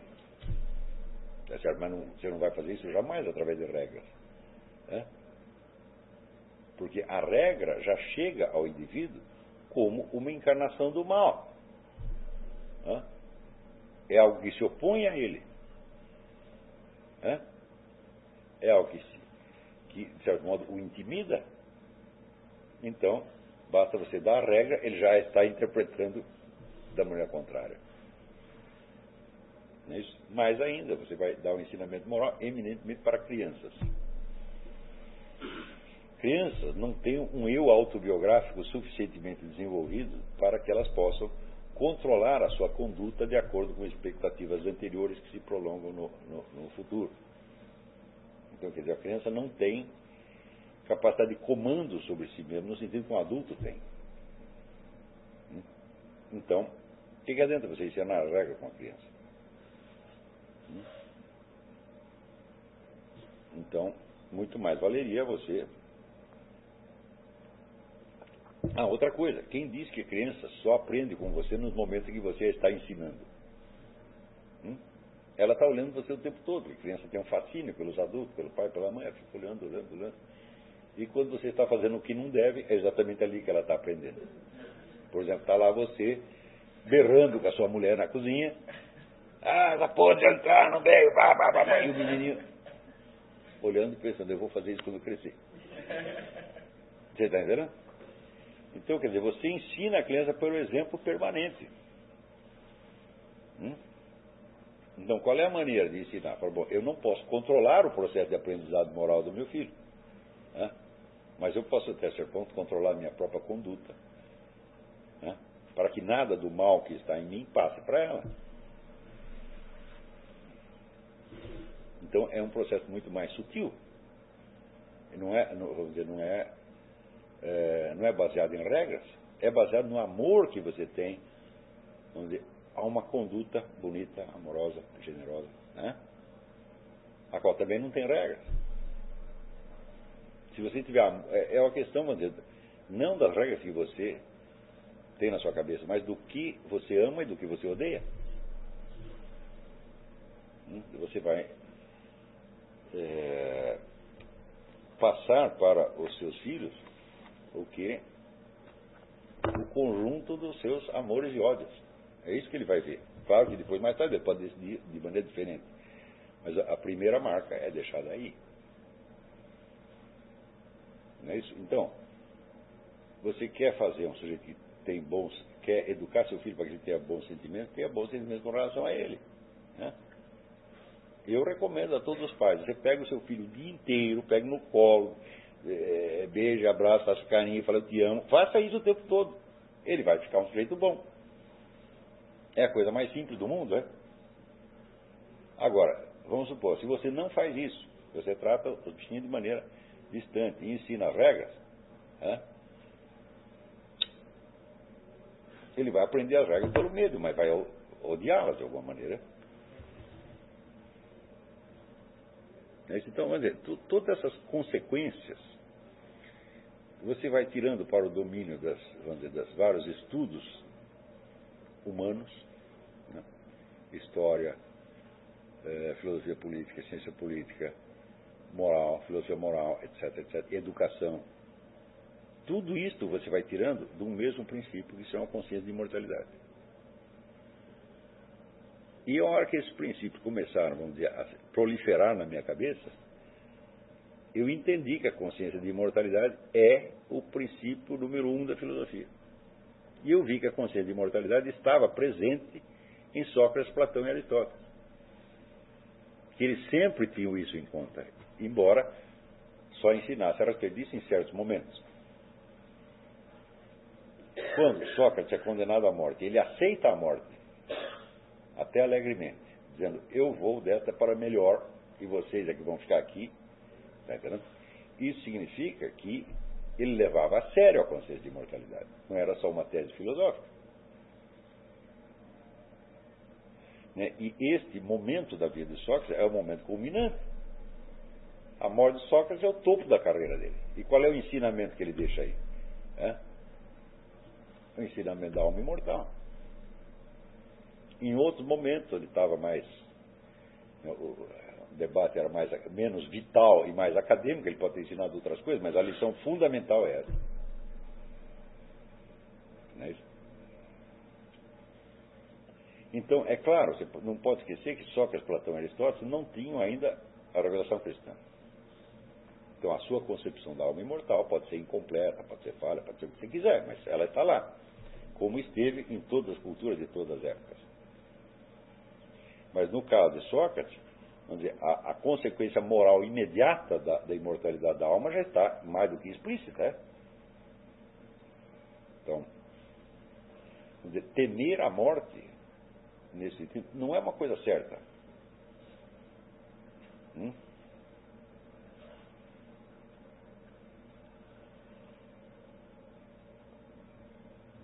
Porque a morte é apenas uma passagem para uma outra, outra modalidade de existência, onde você terá mais possibilidade de ação e não menos. E mais possibilidade de cognição e não menos. Hum? Então por que temer isso? Você deve temer tudo que acontece durante a vida, mas a morte não. Você, deve, pode, você pode temer a doença, pode temer a pobreza, né? pode temer um agressor, tudo isso você pode temer porque está dentro da vida. Quer dizer, o temor é uma das muitas emoções que nós temos durante a vida, faz parte da estrutura da nossa vida terrestre. Hum? Uma pergunta um pouco uh, idiota, mas se essa passagem é tão gratificante por aumento de percepção, etc, etc, o que te faz então aprender a ficar aqui no Rio? Qual que é a, a...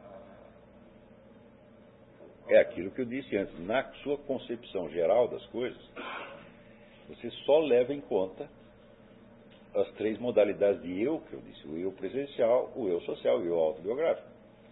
Embora você saiba que tem algo mais profundo, este algo mais profundo é, não pode se converter num dado da sua, do seu conhecimento. Você tem que continuamente admiti-lo e readmiti-lo sabendo que ele transcende a sua mente. Então não é uma operação fácil. Então, a tendência normal é raciocinar a partir apenas daquilo que a gente sabe, daquilo que é conteúdo da nossa consciência. É? E dentro do conteúdo da nossa consciência, muito bem, alguns podem achar que são imortais, outros podem achar que são imortais, uns acreditam em vida após a morte, outros não. Mas tudo isso são o quê? São diferenças de opinião, são, são é, elementos que estão na consciência da pessoa. E tudo aquilo que é mental, não tem credibilidade total, pela própria instabilidade da mente. É só quando você aprendeu vamos dizer, a policiar e é, limitar a autoridade da mente, obrigando-a a se curvar permanentemente àquilo que a transcende, aí você começa a aceitar a estrutura da realidade. Hum?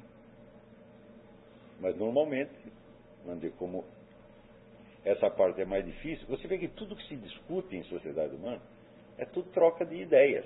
Isso é um produto mental meu contra um produto mental seu. Dizer, o apelo à realidade de experiência, sobretudo o apelo à experiência que mostram o limite do mental e mostra a existência de uma realidade para além de nós, esse apelo é raro né? e frequentemente as pessoas não o entendem. Porque nós estamos falando de coisas que não podem ser provadas. Também não podem ser impugnadas, é verdade. Né? Mas só podem ser conhecidas mediante a aceitação da realidade. Você tem que apelar não ao raciocínio do sujeito, mas à, sua, à honestidade da sua memória. Você se lembra que é assim, assim, assim. Por exemplo, você se lembra né, de que você sempre considerou reais as pessoas que você ama e com as quais você convive. Né? Foi sempre assim. Agora, o sujeito é obrigado a concordar com isso? Não, ele não é obrigado. Se ele quiser mentir, nada pode impedir. Nada, nada, nada, nada, nada. Então, dizer, nós temos que criar, vamos dizer, um princípio de honestidade cognitiva, de sinceridade, que é outra das bases do conhecimento, da, da, da, do aprendizado filosófico. Né? aprender a admitir realidades que você já conhece, que conheceu desde sempre, né, e que não podem ser objeto de prova, porque elas são o fundamento de toda prova possível. Você pode falar que essa modalidade é outra superior a essa? Com qual Peraí, como é? Não entendi a pergunta.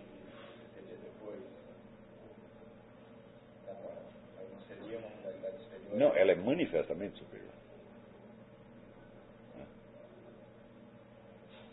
De acordo com os depoimentos que a gente tem, fala, claro que é superior. Porque você não concebe a outra. Você só concebe a outra abstratamente, como ideia, como doutrina. É?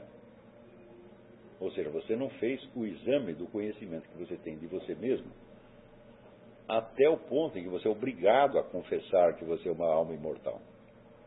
Né? Então, a maior parte das pessoas que creem em imortalidade, elas apenas creem, isso é apenas uma ideia. Né? E quem não crê também. Então, uma ideia não vale necessariamente mais que a outra.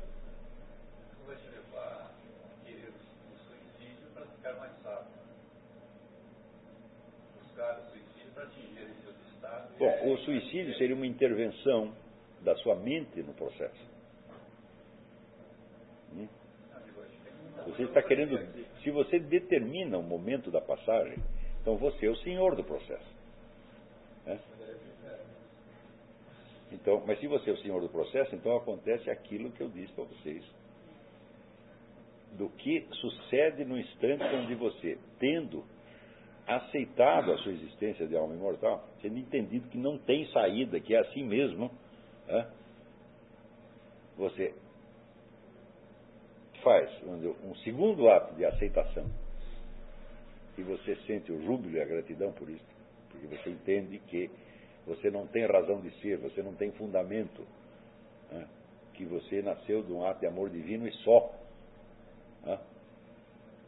Agora, sujeito, por algum motivo, ele pode não gostar de que seja assim. Né? Ele pode não gostar de viver na aceitação daquilo que o transcende. Né? Ele pode gostar de ele ter o controle do processo. Então, aí, se, se ele faz isso, ele se voltou contra toda a estrutura da realidade. E aí, vamos dizer, a perspectiva que se abre, dizer, a perspectiva infernal que se abre, também é infinita. E a aceitação é resignação. Uhum. Total, mas é uma resignação, como é que se diz? É, jubilosa.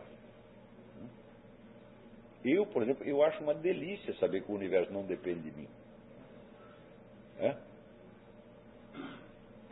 Olha, na hora de dormir, eu digo, eu vou dormir porque a minha ausência nesse mundo não vai fazer a menor diferença. Hum? O universo não está esperando eu acordar para ele, para eu dar minhas ordens. É Aliás, nem eu mesmo dependo disso. É? Eu não, de, eu não de, de, decido nem mesmo a minha própria continuidade. É? Dizer, e se eu morrer durante o sono? Eu digo, bom, não sou eu que vou me matar. Não sou eu que vou me tirar daqui. Então, pensando bem, isso não é da minha conta. Então, vamos dizer, quando você realmente você se entrega na mão de Deus 100%. Né? Isso tira as suas preocupações, inclusive os seus pecados. Eu digo, eu tenho um monte de pecado que eu não lembrei. Entendeu? Mas Deus conhece, então já né? Já peço perdão antecipado pelo que eu sei, pelo que eu não sei. Está tudo bem, entendeu? Então, essa aceitação total, total, total da realidade, você pode chamar isso de humildade se você quiser, mas é que humildade, a humildade hoje é uma outra coisa. A humildade é uma atitude mental de, de submissão a outro elemento mental. Hum? Então, dizer, é um elemento humano que está se curvando a outro elemento humano. Isso, na verdade, não serve para nada. Agora, todas essas coisas que eu estou falando, elas não podem ser provadas logicamente. Porque não se trata, vamos dizer, de, de uma tese abstrata, mas de uma realidade concreta. A realidade concreta só é conhecida por experiência pessoal. Né? E eu não posso forçar você a lembrar a sua experiência. Eu posso sugerir que você o faça. E se você fizer, você vai chegar à conclusão que eu cheguei. Mas se você não quiser fazer, Hum? Ou se você quiser mentir. Dizer, por exemplo, René Descartes, por exemplo, olhava para a janela e, e via as pessoas andando, ele diz, que prova eu tenho, que prova eu tenho Porque essas pessoas são sujeitos humanos como eu e não meras máquinas que andam. O sujeito ter colocado esta pergunta já mostra que para ele, para ele, aceitar a humanidade do outro é uma coisa que depende do raciocínio que ele faça. É? Eu digo, mas por raciocínio você jamais vai chegar a isso. Você vai chegar a isso por memória e por admissão da realidade da sua experiência. Como, como você, como, como tese abstrata, você não pode provar isso jamais.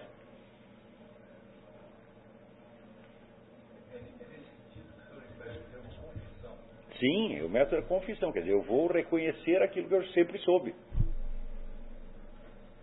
E vou parar de mentir, vou parar de inventar historinha.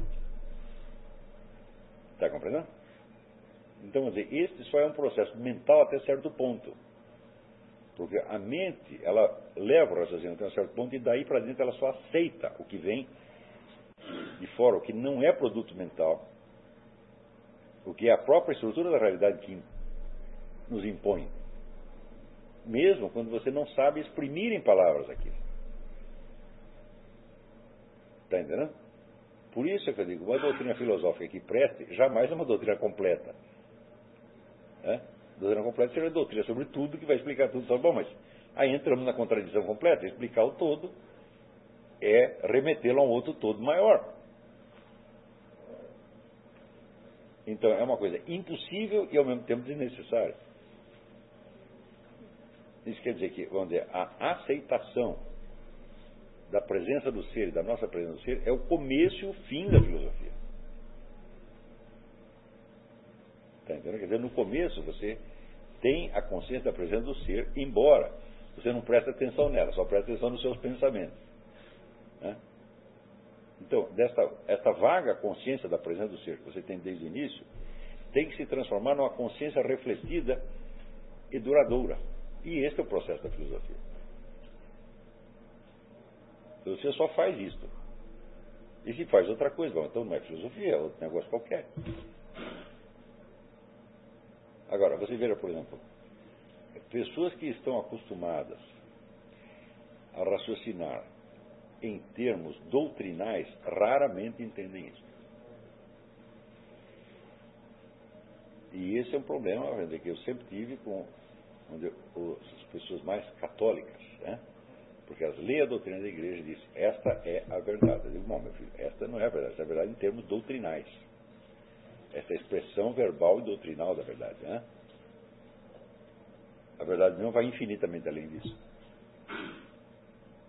Tá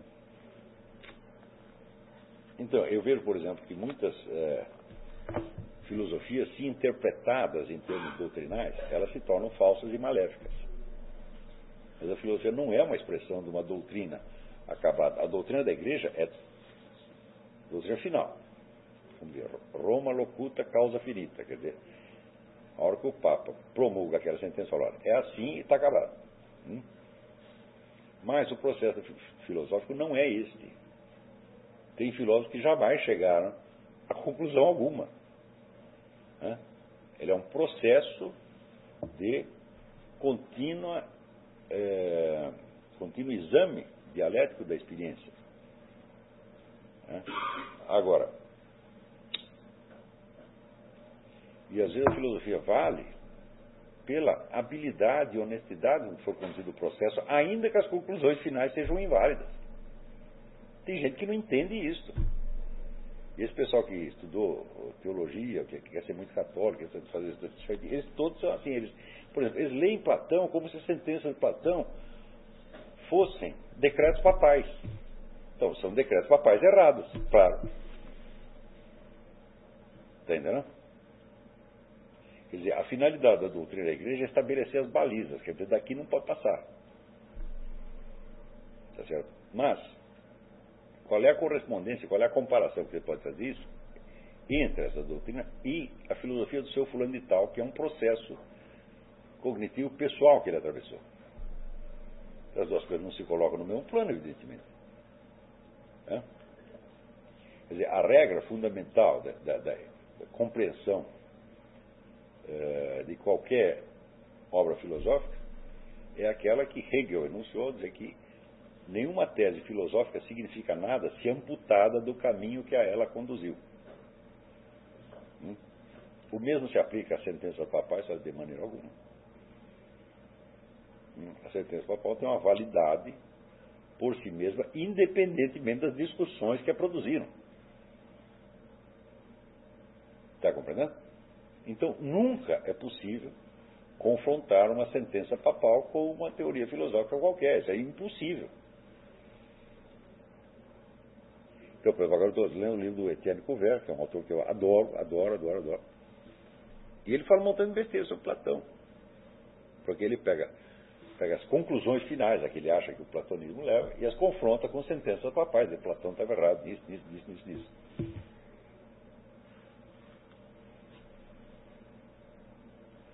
Quer dizer, você está tá confundindo o trajeto com o ponto de chegada.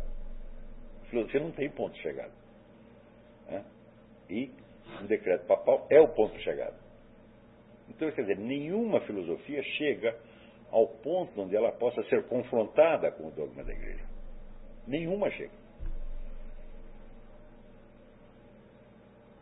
Ela sempre chega, fica no processo cognitivo, quer dizer, muito pessoal, muito peculiar, e que vale enquanto tal. Mas é isso também é um motivo pelo qual uma sentença papal não pode dar uma solução a nenhum problema filosófico. Hum?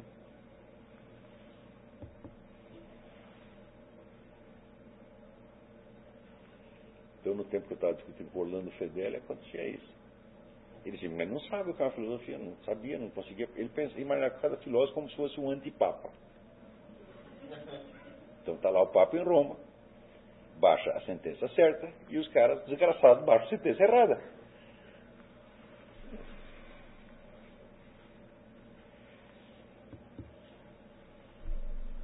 Você vê que uma sentença papal, um decreto papal, ele é válido, ainda que você não compreenda todas as consequências da sua aplicação. Quer dizer, ele é válido em princípio. Agora, para você julgar cada caso, para saber se aplica ali ou não, bom, pode ser uma vida inteira de discussões. Agora, se o filósofo disser, se ele mesmo pretender estar enunciando a doutrina da igreja e a doutrina não conferir com o Papa, então não é uma filosofia, é uma doutrina herética, que é a falsa doutrina católica. Agora, como é que você pode acusar Platão de uma falsa doutrina católica se nem existia a igreja católica? Não faz sentido, é?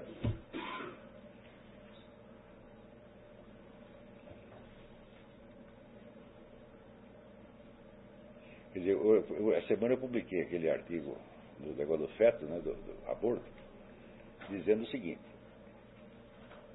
o abortista não consegue convencer o antiabortista de que o feto é apenas uma coisa que pode ser retirada. E o antiabortista não consegue convencer o abortista de que o feto é um ser humano desde o início. Os argumentos circulam, circulam, circulam, circulam, mas ninguém convence o outro lado. Né? Então, a existência dessa discussão mostra o quê? A incerteza. E na incerteza, você não pode ter a certeza de se matar um feto é uma, apenas uma cirurgia ou é um homicídio. E se você não tem a certeza, você não tem o, dever de não tem o direito de praticá-lo. É um raciocínio muito claro e muito simples. Deve parecer um católico indignado. Onde viu? Tem que provar a humanidade do feto. Eu digo, uai, você pode passar o resto da sua vida provando isso. Isso não vai persuadir os abortistas. Por quê? Porque a noção que eles têm de espécie é uma noção diferente da sua. Sobretudo é uma noção influenciada pela teoria da evolução, onde as espécies não são conceitos lógicos estabilizados, mas formas empíricas que aparecem e desaparecem e se transmutam umas nas outras. Então você não tem nem mesmo o mesmo conceito de espécie. Como é que você vai provar uma coisa para o outro, partindo de dois conceitos completamente diferentes? Não dá. Então é por isso que a discussão, dizer, o católico discutindo com o abortista, ele não vai chegar a nada. Seria para isso seria preciso rever todo o conceito de espécie, rever toda a teoria da evolução, ou, ou impugná-la, ou interpretá-la de outra maneira que tornasse a noção darwiniana de espécie compatível com a noção lógica de espécie. Categorias de pensamento são completamente diferentes. Então você teria que corrigir, modificar tudo isso. Eu digo, meu filho, isso aí vai levar milênios. Enquanto isso, eles vão continuar abortando as pessoas. Então, não é lícito segundo o meu entendimento, moralmente falando, não é lícito prolongar uma discussão para levar a coisa até a sua última prova cabal se você tem o meio de você parar uma determinada ação humana mediante uma prova incompleta. Entendeu? Então, o sujeito achava que é feio discutir a partir da, da, da, da constatação de uma incerteza empírica. Né? E eu acho que é feio você, dizer, por querer dar uma prova completa, que no instante é inacessível, pelo menos ao seu adversário, você permitir que a discussão continue. Né? Então o negócio é o seguinte, o aborto, acho errado, então tem que parar já. Essa é uma decisão que é tomada no campo da ação humana e não no campo da prova teórica. Então, eu, se eu estou dizendo, não é preciso ter a prova final para você provar a imoralidade intrínseca do aborto. O cara diz, não, mas isso aí é anticatólico, nós temos que dar a prova final. Você vai continuar discutindo e os caras vão continuar abortando. Pô. Então, isso aí mostra o quê? Inadequação. Quer dizer, o indivíduo não sabe o que está sendo discutido. O que está sendo discutido, vamos dizer, a questão moral do aborto surge por causa da humanidade do feto. Tá Mas o que está sendo discutido não é a humanidade do feto, é o aborto. Quer dizer, o cara está confundido. O problema com o motivo lógico que causa o problema. O que quer dizer? Falta de habilidade, falta de técnica filosófica, falta de formação. E digo, nas faculdades brasileiras ninguém adquire formação nem nada, só adquire confusão e deformação. Não tem um único educador nas universidades brasileiras, nenhum único. Hã? São todos charlatães. Tudo aquilo é pose. Daí eu lembro também o famoso negócio do Zinovier. Existe, toda instituição, toda organização tem as suas finalidades próprias. Por exemplo, se é uma fábrica de sabonete, vai fabricar sabonete e vender sabonete. Então existe uma técnica para fabricar sabonete, existe uma técnica para vender sabonete. Mas além de ser uma fábrica de sabonete, ela é uma organização hierárquica. Hum? Onde as pessoas sobem e descem. Hum? E caem. Não é isso?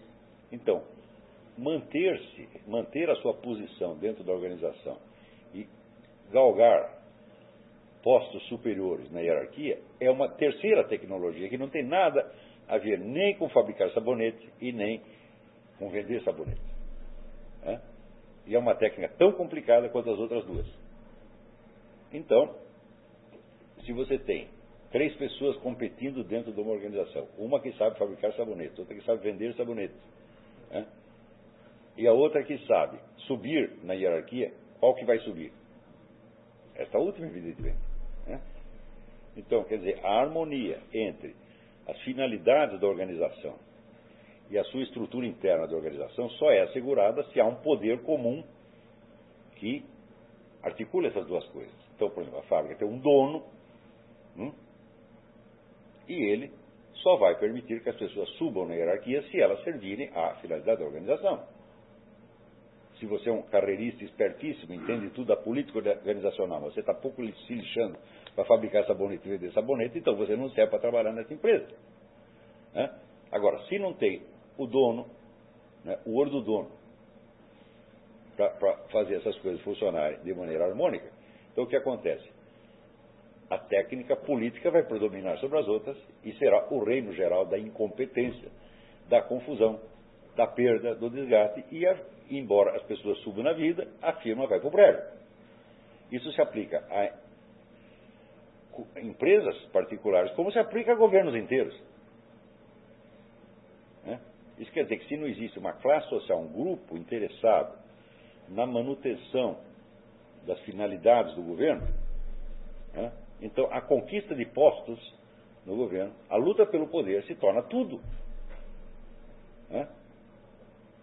ainda que esse governo jamais cumpra as suas finalidades.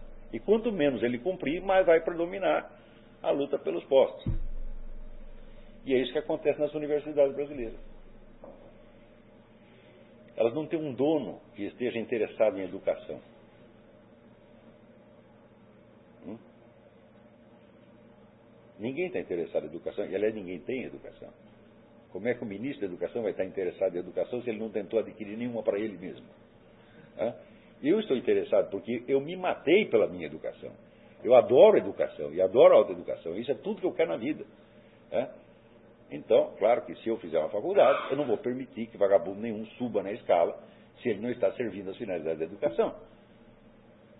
Mas um ministro da educação, que também só chegou lá por técnica política e não por amor à educação, como é que ele pode assegurar que as duas coisas funcionem para a, a, a finalidade nominal da coisa? Então, de, de modo geral, vamos dizer, a, atividade inteira dos governos está hoje, vamos dizer, inteiramente dependente do que? Da técnica da, da, conquista do poder, e mais nada. Quer dizer que se o sujeito sobe lá e destrói o país, né? mas ele ainda está aplicando bem a técnica de subir no poder, ele vai ficar no poder 50 anos, 60 anos, 100 anos. E vai fazer sucesso. Fidel Castro não fez sucesso destruindo Cuba. Cuba era a quarta economia, do, quarta maior economia do tempo do Batista. Praticamente já não havia analfabetos. Era um lugar de turismo, todo mundo ia para Cuba. Agora não, agora a pessoa foge de Cuba. E, no entanto, o cara está lá no poder e pago do Colosso, porque ele sabe se manter lá, ele tem essa técnica. Ele não tem a técnica de fazer a economia funcionar, não tem a técnica de fazer o país prosperar, mas ele tem a técnica dele ficar lá em cima. Claro que é uma técnica admirável, é uma ciência e uma arte também. Né? mas ela serve aos seus propósitos e não aos propósitos nominais da organização. Hum, esse é o princípio da sociologia política do Alexander Zinoviev. Descoberta fantástica. Né? Não que outros não soubessem disso, mas ninguém captou isso com essa clareza. E na educação brasileira acontece precisamente isto. Né? Eu só acredito que tem amor à educação dizer, a pessoa que lutou pela sua própria educação, porque queria aquilo, não porque queria um diploma, não porque queria um posto, porque se queria diploma ou posto, já está raciocinando em termos da ascensão social e não da educação. Hum? Quem ama a educação é aquele que a procura, ainda que ela não lhe dê nenhum benefício social. Hum? Eu vou lhe dar um exemplo. Aqui nos Estados Unidos tem um escritor chamado Eric Hofer. Eric Hofer era um proleta, era um operário, portuário. Hum? E ele estudou, estudou, estudou, estudou, estudou, ficou sabendo um monte de coisa e nunca tentou sair daquela profissão. Quando ele publicou os livros dele, ele ainda era portuário. Então, esse tem amor à educação. É? Agora, se a educação lhe dá um benefício externo, esse benefício externo, evidentemente, já passa a ser um outro critério de ação para você. Né? Agora, no Brasil, se você perguntar para 100% dos alunos, você acredita que aqui nessa universidade você vai adquirir cultura? Ninguém acredita nisso. Né? Você vai adquirir o quê? Um diploma. Então, pronto. Quer dizer, a corrupção dos finalidades da educação faz parte da estrutura do sistema educacional. Não é que é um defeito que acontece de Não, ela acontece em 100% dos casos. Hum? É por isso que a pessoa pergunta: se o curso dá diploma, faz de jeito nenhum. Eu dou o curso. O hum? que mais tu quer? Agora, se a finalidade é um sujeito que não entende nada do assunto, receber um certificado assinado por outro que também não entende do assunto, o que, que você pode esperar de organização concebida assim? Elas são, vamos dizer, o desperdício estruturado e organizado.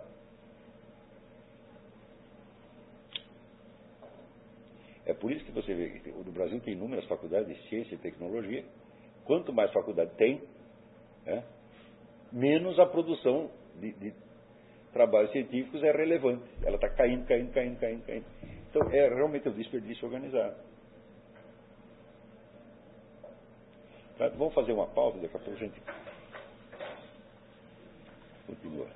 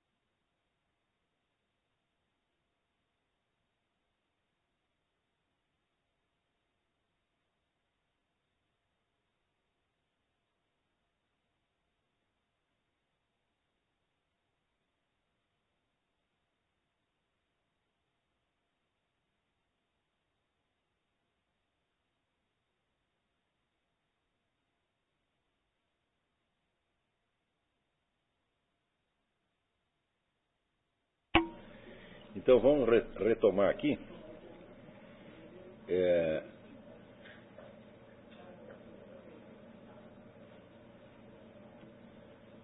é, tem aqui uma pergunta do Marcos Boeira. Se o direito natural é percebido na consciência de imortalidade, e ele é ao mesmo tempo um vínculo entre a eternidade e a lei moral e humana do povo, então a sua consistência universal pressupõe uma descoberta análoga que corresponde não somente ao eu substancial, senão ao nexo direto entre todos os eu substanciais? Ou não? É ele apenas detectado por esse senso moral que é apenas percebido singularmente e é impossível perceber no outro. E bom, toda a questão do direito natural, natural já está mal colocada pela, pelo, próprio, pelo próprio termo. Né? Quer dizer, como poderia haver um direito natural entre criaturas cuja modalidade essencial de existência é sobrenatural por definição? A expressão direito natural supõe a busca, vamos dizer, de normas universalmente válidas é, que não dependam de pressupostos é, religiosos ou que possa ser aceito uniformemente por é, membros de várias religiões e até por ateus. É, eu, sinceramente, eu não sei o que fazer com essa noção de direito natural. Né? Como diz, toda vez que me falam disso, não é que eu saco o meu revólver, mas eu saio correndo. Né? Eu me acovardo perante a complexidade do problema. Né? E eu vou fazer a mesma coisa com esta, com esta pergunta. Né? Eu tenho pensado nisso, eu não, não sei como resolver isto, e o dia que eu tiver um, um começo de solução, eu apresento. Mas eu acho que a noção mesmo é altamente problemática. Né? É, eu não acredito em moral natural, nem em direito natural, nada disso pode ser natural. A não ser que você entenda a palavra moral no sentido mais natural, no sentido mais elástico possível, que é aquilo que se refere então à natureza do ser humano, né? não à natureza com que se fala de como, como se fala de natureza em ciência da natureza, mas aí você está falando somente da estrutura da realidade. Né? Eu não acredito que criaturas meramente naturais possam ter algo como um, uma moral ou um direito. Sinceramente, não acredito. Pode, você pode ter regras automatizadas de conduta, regras institucionais de conduta, ou regras até aprendidas por, aprendidas por reflexo condicionado, como você tem nas comunidades animais. Mas a ideia mesma de direito e a ideia de, de moral subentende uma finalidade que vai para além da duração desta vida. Né, eu me lembro, esse foi um dos primeiros temas sobre os quais eu publiquei alguma coisa eu me lembro de ter publicado, acho que 30 anos atrás, um artigo chamado Moralidade Sem Deus, onde eu discutia essa possibilidade. O artigo está mal escrito, eu não gosto dele, mas mostra que eu já tinha essa, essa, essa preocupação. Quer dizer, se é possível uma moral meramente natural, limitada à esfera do, do terrestre. Bom, na prática ela, ela é possível porque existem códigos morais que os governos aplicam a pessoas de todas as comunidades religiosas, sem religião nenhuma, e até ateus. Mas isso não quer dizer que tenha fundamento intelectual. Né? Por enquanto, eu acho que isso foi um, arranjo né, iluminista, é um quebra-galho. Mas como todo quebra-galho, uma gambiarra, uma gambiarra jurídica. Mas a longo prazo eu acho que isso não, não, não leva a nada.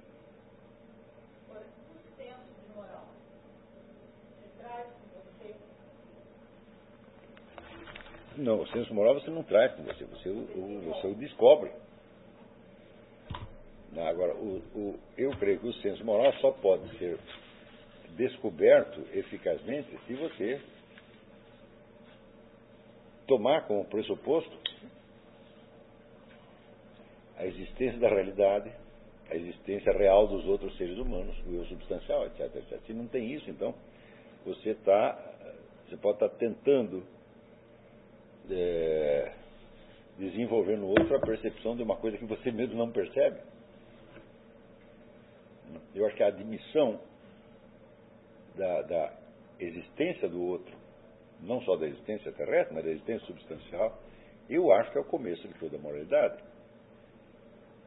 Quer dizer, se eu não sei que o outro é um eu substancial, uma alma imortal, eu vou tratar ele mal de alguma maneira. No mínimo, eu já estou rebaixando pelo simples fato né, de eu colocá-lo na posição de um bichinho.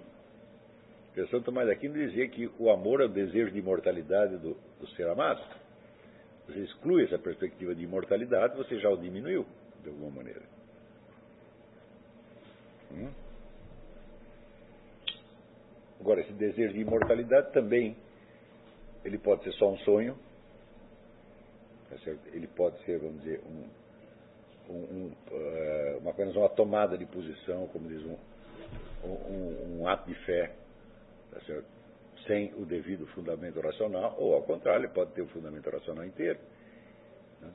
E eu acho que se dizer, o fundamento racional da, da consciência de imortalidade fosse ensinado para todo mundo, eu acho que isso ia melhorar muitas coisas.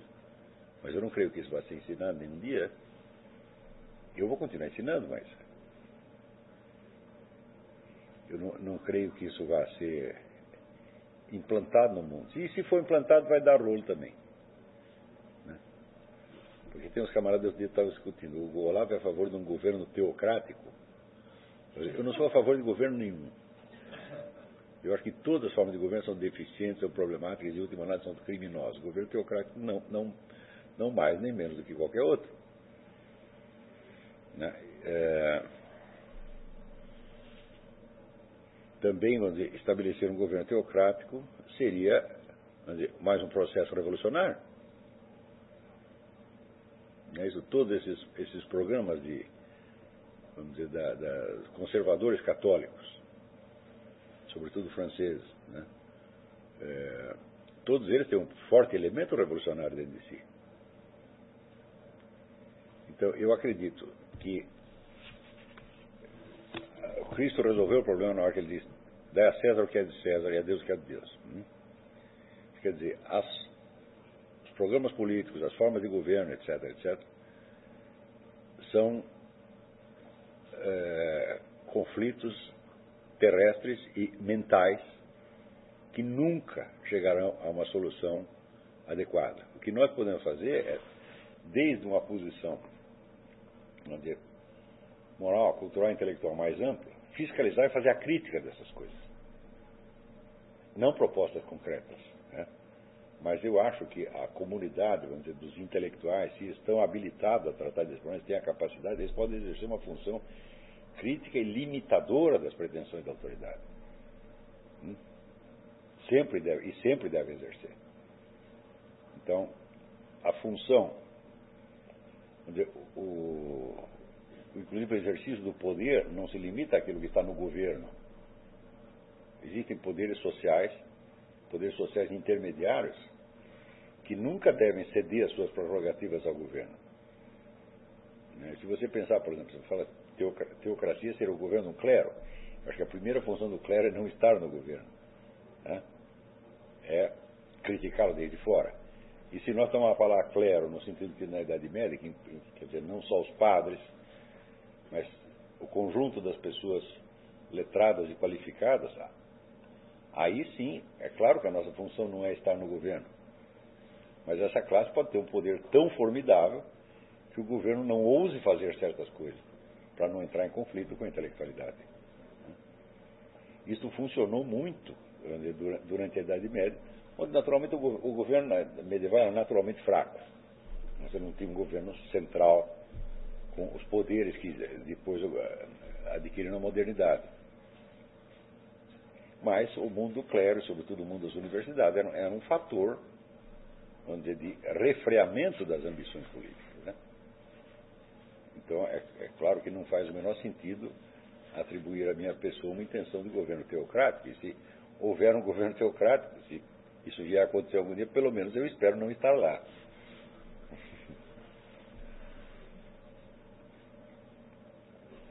Se há outras perguntas, vieram por aí pela internet, ou não, vai sempre tanta pergunta o que aconteceu hoje, né? Hã? Ah, mas não, não tem na, no, no chat? Ah, bom, muito bem. Então, melhor que não veio pergunta, porque nós não temos como imprimi-las hoje.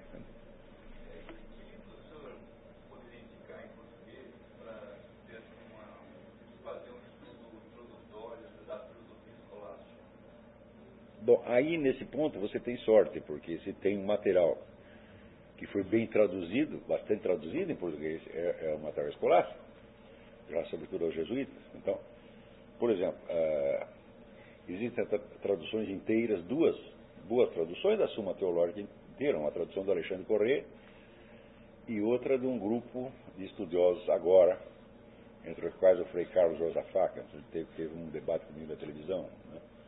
É, as duas traduções são boas e as duas têm defeitos. Se você puder comprar as duas, melhor você.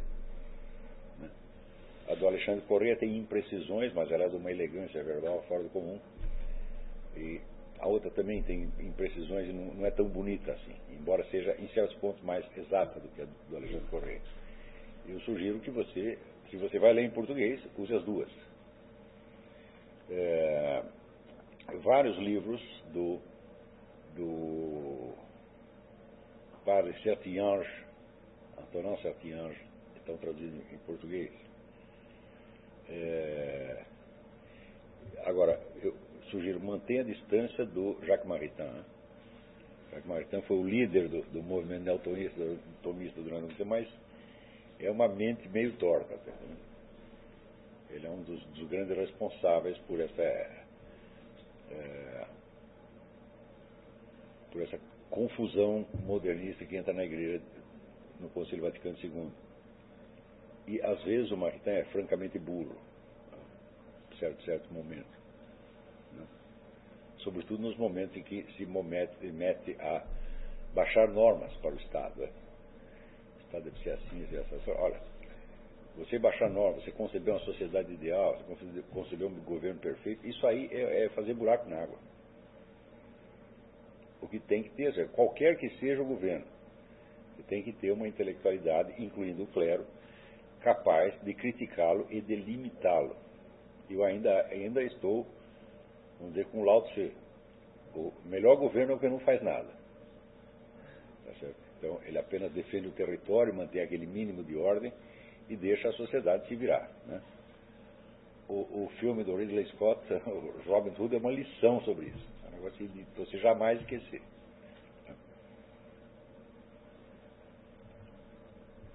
O, se bem que em outros filmes ele tinha passado outras mensagens ideológicas catastróficas. Né? Qual, Alexandre? Eu não assisti. Não, o que eu assisti é aquele sobre, a, sobre as cruzadas, como é que chama? Ah, é o Reino dos Céus, é, é e assistir o, o Gladiador. O Gladiador também é apologia do governo limitado. Né? Então não se pode negar que nesse ponto ele é sincero. Mas, no, ali no, no, no, Reino dos Céus, ele cria uma concepção do, do que parece a da ONU, que implica então a burocratização. Ele não a burocratização é enorme, ele não percebeu a incoerência disso, é claro, não, ele não é um pensador sistemático, ele é apenas como todo artista elabora imagens e às vezes faz as coisas de uma maneira totalmente contraditória. Mas eu creio que esse filme do, do Robin Hood não tem como ser interpretado de outra maneira. É a clara apologia, é a poética da Magna Carta. E a Magna Carta é a, é a carta dos direitos que estabelece certas liberdades fundamentais.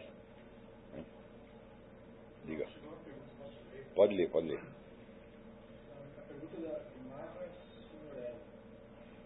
Professor Olavo, sinceramente estou com medo que minha pergunta seja ridícula, mas vamos lá. O senhor, na aula passada, descreveu três meios de fazer uma pessoa obedecer a outra, são eles. Se a pessoa é obrigada a obedecer tudo que estão dando, se a pessoa ganha alguma coisa obedecendo, ou se a pessoa obedece por não saber como fazer isso. Mas existiria também um quarto meio, quando a pessoa obedecer por estar hipnotizada? Hum. A hipnose, eu, eu disse três meios. O primeiro é você a ameaça de um dano. Por exemplo, faz isso e não te mata. Hum? Ou faz isso e não queima a sua casa, alguma coisa assim. A segunda é a promessa de um benefício. Faça isso que eu lhe pago tanto. Né? É... E terceiro, é você forçar a obediência porque você modela a mente do sujeito, a cosmovisão dele, de maneira que ele não consegue imaginar nada fora daquilo que você é, sugeriu para ele. A hipnose se inclui necessariamente neste caso. Inclusive, vamos dizer, modalidades de hipnose coletiva são a coisa mais usada na imposição do poder, chamar o poder intelectual. Praticamente intelectuais hoje em dia não fazem outra coisa senão hipnotizar as pessoas. Quer dizer, nenhum desses três meios que eu disse implica nenhum, nenhuma valoração moral negativa ou positiva do uso desses poderes. Os três podem ser usados para o bem ou para o mal. Mas a hipnose não é um quarto, uma quarta modalidade, porque ela é manifestamente um poder intelectual, quer dizer, um domínio sobre a mente do outro. Eu acho que isso responde. Um. Hum. É, Fábio Damasceno. Caro professor, os entes seres são distinções realizadas posteriormente por nossa percepção, que é descontínua, já que a experiência inicial, Lavé, é a do ser. Não creio que isso possa ser assim, já que as distinções, segundo a perspectiva, fundamentariam os entes, que é absurdo. Peraí, eu não entendi a pergunta, sinceramente. Começa a ler de novo, desde o começo. Primeira frase é uma pergunta. Uma pergunta. Os entes são distinções realizadas posteriormente por nossa percepção, que é descontínua, já que a experiência inicial, parênteses, Lavé, é do ser. Não, peraí. A percepção da individualidade dos entes não depende das distinções que você faça a respeito deles posteriormente. Ao contrário, o reconhecimento da individualidade é prévio a isto. Vamos dizer que esse reconhecimento é quase, vamos dizer, inconsciente. Ele, ele determina todo o campo das distinções possíveis. Dizer, você não vai perceber que os entes, os seres humanos, por exemplo, são indivíduos distintos, porque você operou certas distinções e por abstração você acaba retroagindo e distinguindo. Ah, o meu pai não é a minha mãe, o meu pai não é o meu gato, e assim por diante. É? Ao contrário, a percepção dessa individualidade é prévia. Ela não depende de nenhuma operação mental que você faça. Ela já está dada no conhecimento por presença. E só em cima disso é que você pode fazer as distinções. Você pode, por exemplo, comparar. Ah, meu pai faz as coisas desta maneira. Né? Por exemplo, minha mãe trabalha o dia inteiro, meu pai fica dormindo. Né? Só bebendo e dormindo. É, né? Ou ao contrário, meu pai fica em casa trabalhando, minha mãe sai para gandaia. Isso aí você, isso são observações que você faz. Mas a, a capacidade de você distinguir entre seu pai e sua mãe não é baseada em nada disso. Quer dizer, a presença das individualidades é um dado que está ali desde o início, e é uma coisa muito forte. A gente não confunde as pessoas. Se você remontar, sua, procura remontar na sua memória, e você vai ver que essa confusão jamais existiu. Portanto, a distinção entre indivíduos não resulta de operações mentais posteriores. Ela é um dado inicial. Toda a sua atividade mental se baseia nessa distinção e ela jamais poderia ser realizada por meios mentais ex post facto. Não terminaria nunca. É? Por exemplo, se você tivesse que mentalmente né, reparar todas as diferenças, quantitativamente, todas as diferenças entre uma pessoa e chegar a perceber que são duas pessoas, bom, não teria, eu não teria terminado até hoje.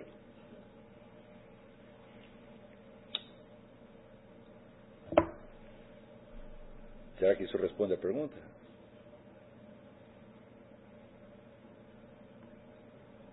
Bom, se não responde, ele fará outra aí.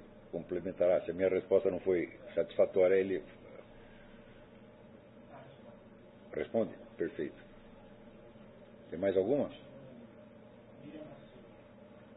Pergunta: a afirmação de que tudo tem um início, tudo que tem um início tem ter um fim, é verdadeira? Que circunstâncias? Se for, ela pode ser usada como argumento para negar a alma, a alma? Não, eu disse tudo aquilo que tem início historicamente. Mas isso, não, isso evidentemente não se aplica à individualidade humana.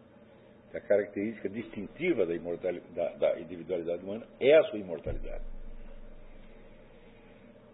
Na, na mesma medida em que dizer, a existência do eu substancial transcende tudo aquilo que você é meramente psicológico ou biológico. Né? E além disso, isso é confirmado experimentalmente por esses relatos todos que nós demos aí. Reencarnação? Eu não sei nem o que é uma encarnação, como é que você vê o que é uma reencarnação? Né?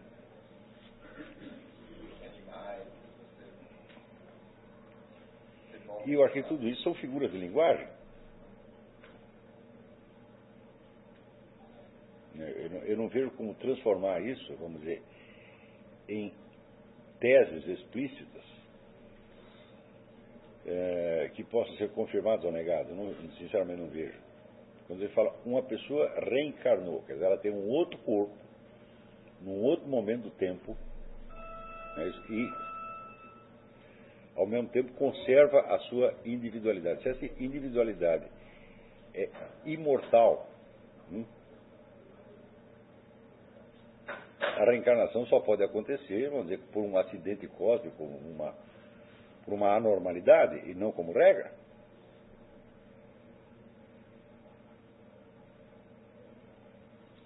Dizer, eu acho que isso, a ideia da reencarnação, ela, ela contradiz a estrutura da alma imortal.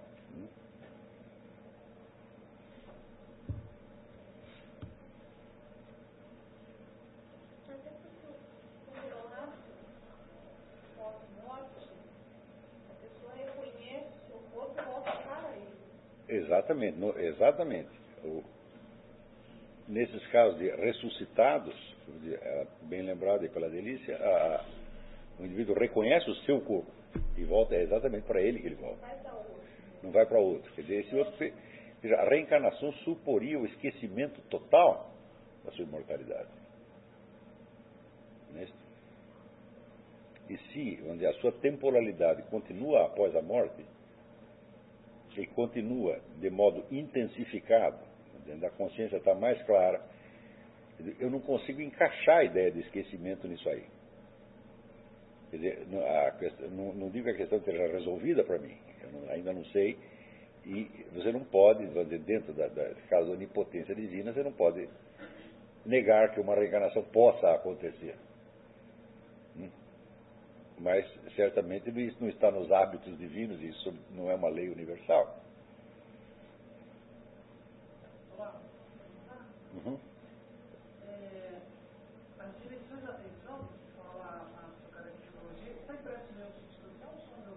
Não, não, não. Isso é parte da sua mente, da sua hereditariedade, por assim dizer.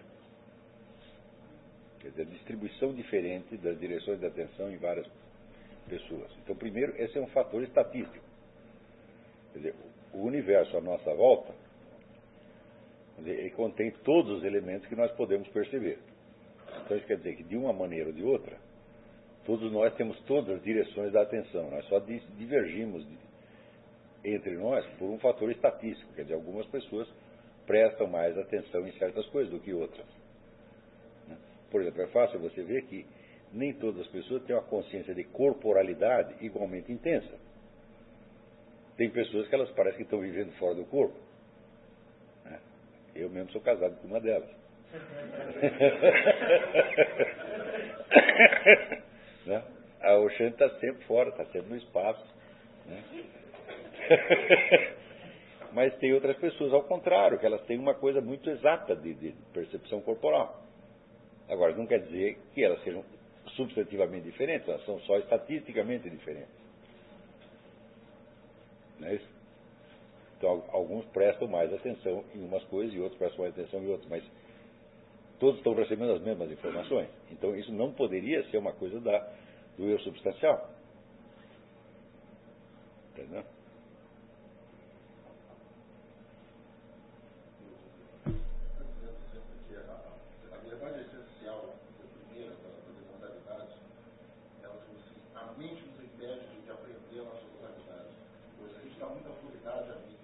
Demasiado isso, você tocou um ponto, ah, aqui o Rodolfo colocou um ponto essencial. Nós damos muita autoridade à mente.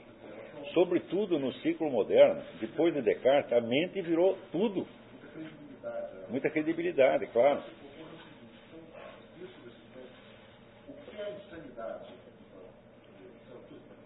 Se a hipertrofia ordenadamente é uma, é um malefício, é uma, um equívoco, o que a gente chama de insanidade mental é o quê? Bom, aí a questão da, da insanidade mental não dá para ser estudada a partir só desse, desse elemento que eu dei precisaria ter, vamos dizer, uma fenomenologia da própria mente, da psique, não só da mente, eu estou usando mente só no sentido cognitivo, né? e a mente faz parte de um outro negócio mais complexo que chama psique. Não é isso? É, e uso o termo psique para distinguir do que é alma. Quando você fala alma, nós estamos falando da, da alma no sentido pleno, quer dizer, né? Como um, um, quase como sinônimo do eu substancial. Né? Mas a psique é o conjunto de funções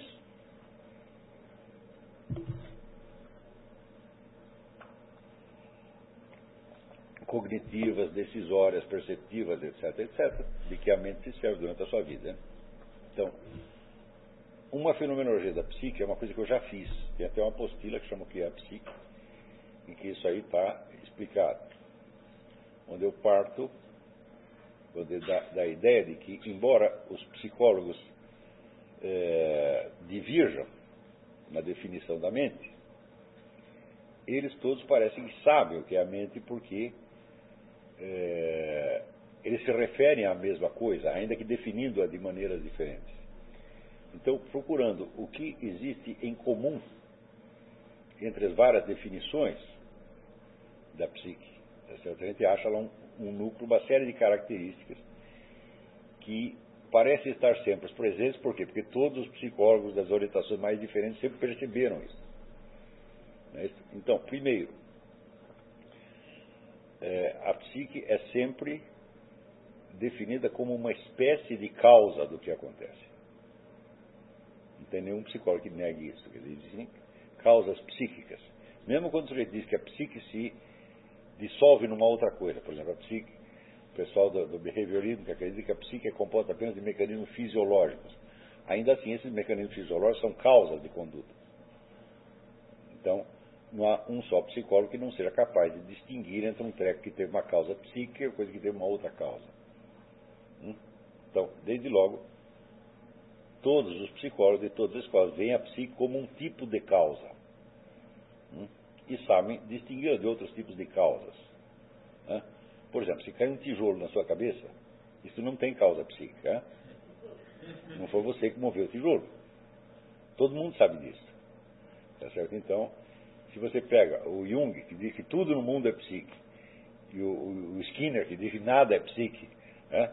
tudo se resolve em fatores fisiológicos, os dois estão de acordo com o tijolo não cai na sua cabeça por causas psíquicas.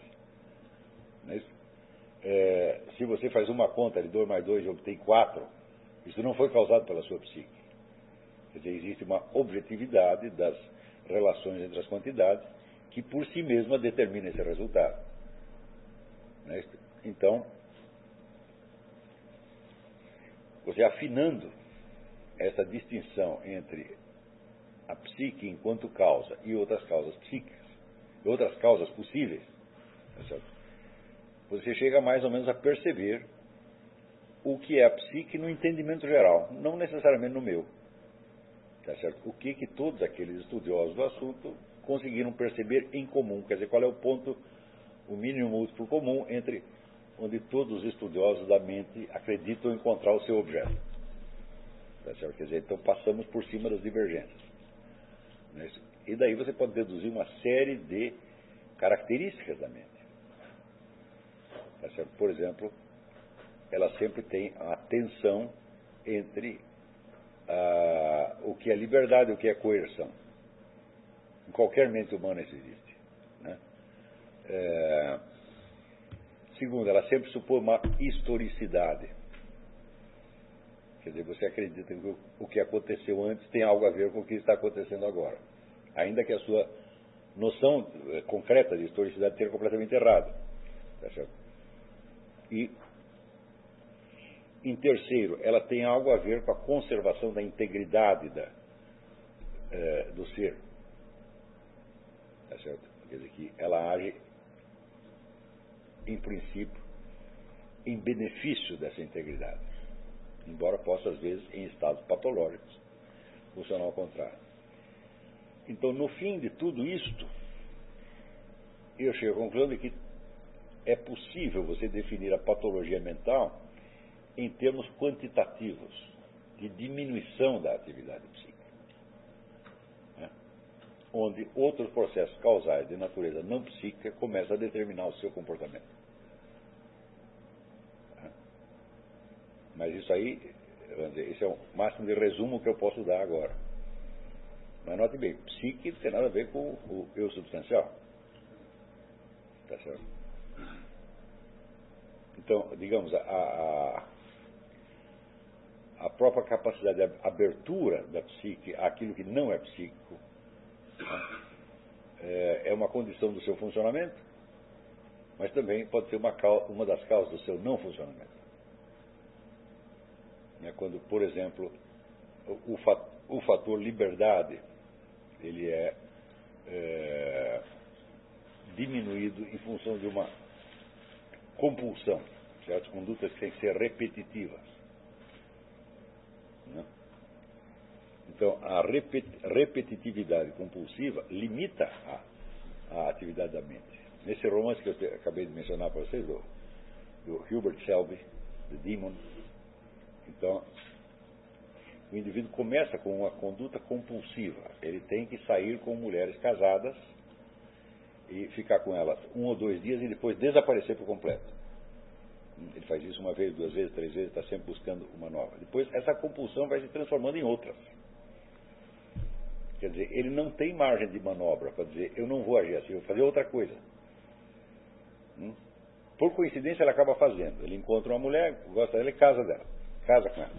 Mas depois que ele casa, ele não consegue parar com outro negócio. Então, naquele momento em que ele casou, ele parece uma pessoa, virado uma pessoa normal.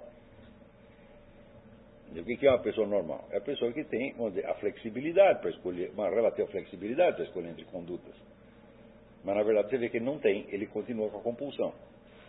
Então tem uma força como que cega e mecânica que o impele a agir sempre da mesma maneira. Mesmo quando aquilo não lhe convém. Nossa, agora chegou um monte de perguntas. Então, quer dizer, nós não temos como, como, investigar a questão da patologia mental simplesmente a partir do conceito, do, do, desse conceito que nós demos aqui. Mas isso está elaborado até o ponto em que eu pude chegar, na ocasião, nessa apostila, que é a psique, a qual eu acho que não está em parte alguma, né, Silvio? Não está no seminário. Está no seminário? É, mas ainda vou voltar a esse assunto, vou dar um outro curso sobre isso. Também tem o curso de psicologia que eu dei aqui, né? Então vamos a outra pergunta aqui.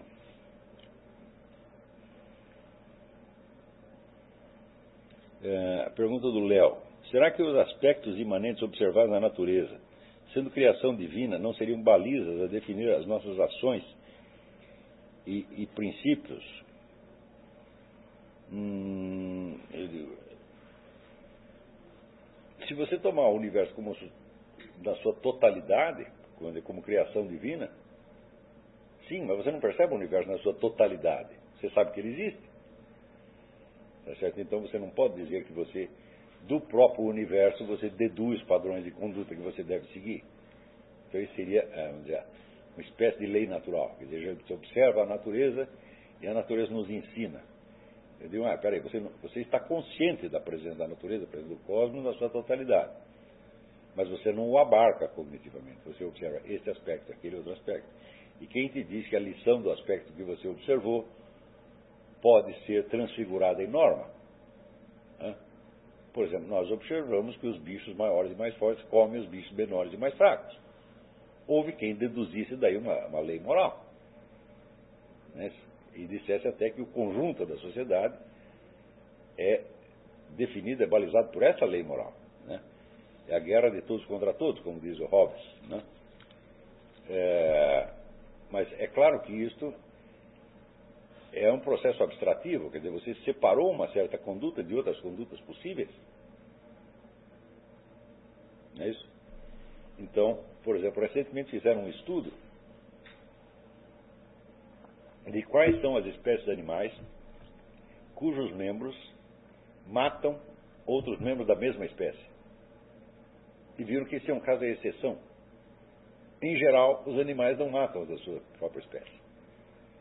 E também descobriram que eles têm, praticamente toda espécie animal, tem uma série de mecanismos de concorrência que excluem a, o assassinato do outro. Então, como é que você poderia dizer, por exemplo, que a guerra de todos contra todos é uma norma da natureza? Você não pode, não conhece a natureza inteira. Leva séculos para você poder abstrair da, da conduta de uma única espécie animal né, os códigos que a dirigem. No século XX, claro, se avançou muito nisso, no estudo de etologia, essa coisa toda, mas mesmo assim você não pode ter certeza. Então, a natureza pouco nos ensina sobre a moralidade e às vezes nos ensina coisa errada. Não porque ela mesma não seja criação divina, mas porque a sua observação é difícil e problemática. Então, por exemplo, tem pessoas que acham que, dizer, em sociedades primitivas as pessoas estão mais bem integradas na natureza né, e tiram disso uma conclusão moral. Mas eu me lembro que uma vez o Orlando Vilas Boas, que é o cara que mais conheceu índio no Brasil, ele disse, você pensa que índio gosta de mato? Índio tem horror do mato. Ele só quer ficar na tábua, tá entendendo? Ele só deixa que saia da tábua os caras que são experientes, que são profissionais da coisa. Os outros, mulher, criança, não, fica tudo lá dentro. E o próprio índio adulto, ele só vai se for obrigado a isso. Eu falei, pronto, cadê a integração com a natureza? Os caras estão fugindo da natureza. Inclusive, o raciocinei falou, o fato de que muitas tábuas têm um, um formato circular, já é para criar um isolamento em relação ao ambiente. Depois, mais tarde, estudando o livro do Wilhelm Worringer, sobre o estilo gótico, ele diz que nas sociedades primitivas a arte tende a ser geométrica, não figurativa. Não desenham coisas que existem, só desenham formas geométricas que só existem na mente humana. Então o que, que o primitivo está fazendo? Ele está criando um isolamento entre a mente dele e o ambiente natural, para que a mente não entre em confusão hum, dentro do caos da natureza. Como é? Não, não é, aquilo é muito complexo. Eles, a arte figurativa só aparece quando tem a civilização urbana, então você já está mais tranquilo. Então você pode olhar a natureza mais de longe aí você começa a decodificar melhor. Tá entendendo? Então, tudo isso você vê que então a, a famosa a mãe natureza, tá ela não ensina muito no que diz respeito à moralidade. Aliás, não ensina praticamente nada né, a respeito de coisa nenhuma. Quer dizer, a natureza não, os processos da natureza não são auto-evidentes. Eles são sutis, eles são complexos, eles são secretos, às vezes são secretos. Toda a parte invisível da história. Né? Você imagina a mecânica quântica. Se a mãe natureza fosse uma boa instrutora, ela teria ensinado mecânica quântica para os caras desde o tempo de Adão e Eva. Né? A mãe natureza não é instrutora, ela é objeto do nosso, né? do, do, do nosso conhecimento. Carlos Magno. Em contraposição teórica como John Rawls, Ronald Dworkin e Robert Alexie, há alguma bibliografia que o senhor indicaria sobre o tema dos princípios e sua aplicação na ordem social e política. E, bom, você tem todos os autores escolares que trataram disso, e em geral com mais é, lucidez do que fizeram todos os demais.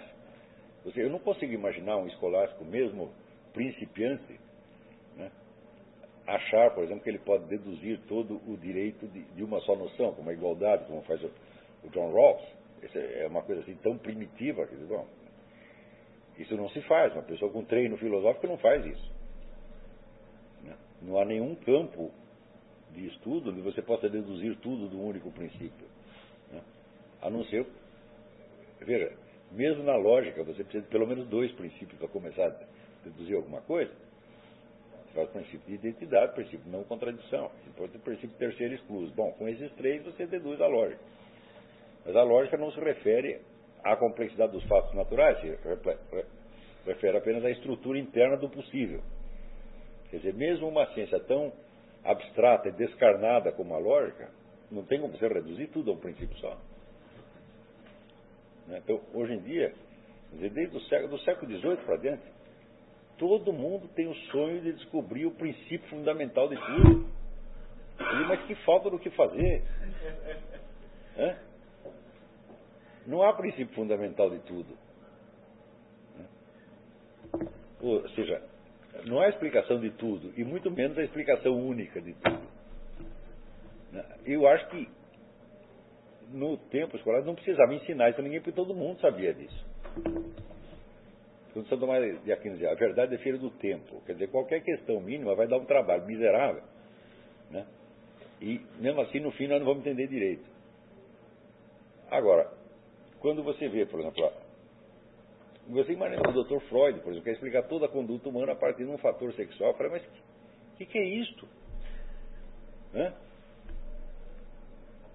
Depois o Adler, o negócio da vontade de poder, o outro os arquétipos do inconsciente coletivo, digo, tudo isso existe. Existe a repressão freudiana, existe os arquétipos do inconsciente coletivo, existe a vontade de poder. Agora, só o fato de existir os três já mostra como uma coisa é complicada. Como é que eu iria reduzir ao fator único né, os famosos instintos do id, ego e superego do Freud, os arquétipos do inconsciente coletivo e a vontade de poder? Aí você já tem uma heterogeneidade que me parece irredutível. Quer dizer, esses são fatores especificamente diferentes que pesam sobre a mente humana. Sem contar outros tantos fatores.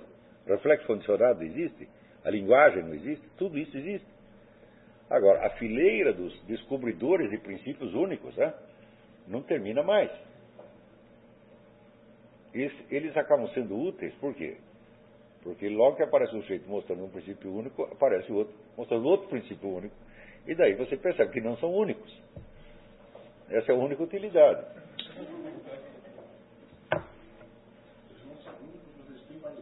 Tem, dentro, claro, tem uma validade limitada dentro do seu campo, agora tem que ser articulado com outro, com outro, com outro, com outro, com outro. Né? Bom, aqui nós temos que sair, nós temos que encerrar a nossa aula, temos que desocupar o espaço. Então, eu não vou, realmente não vou responder mais nenhuma pergunta hoje, porque não é possível. Então, muito obrigado a que vieram ao curso da Consciência e Imortalidade, muito obrigado a que estão assistindo. E queria, ah, até aqui tem um recadinho. Eu recebi o recado da mensagem da Luciane, mas como eu disse, tem, são 700 e-mails por dia, de maneira que só ontem é que eu percebi a mensagem dela. Então, vou responder com um atraso formidável. Ela faz uma série de observações sobre, sobre o, o Instituto, sobre o ensino, etc, etc, e merece uma resposta detalhada. Ou eu vou dar por escrito, ou ligo para ela e explico tudo, mas não pude fazer porque eu não sabia que existia a sua mensagem. Mandar e-mail para mim é tempo perdido. Tá bom, então?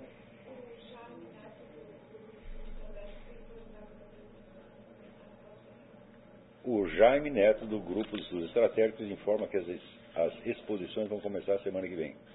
E eu só agora vou pegar o material do Mário Ferreira, porque durante essa semana tivemos curso. Então, essa semana que eu vou pegar o texto do Mário Ferreira que me enviaram.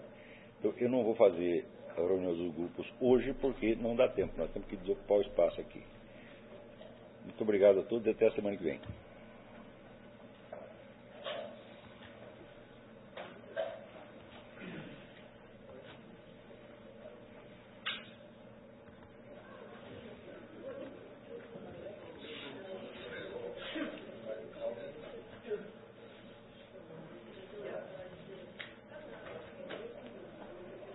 Todo mundo aqui tem o endereço do Bailey?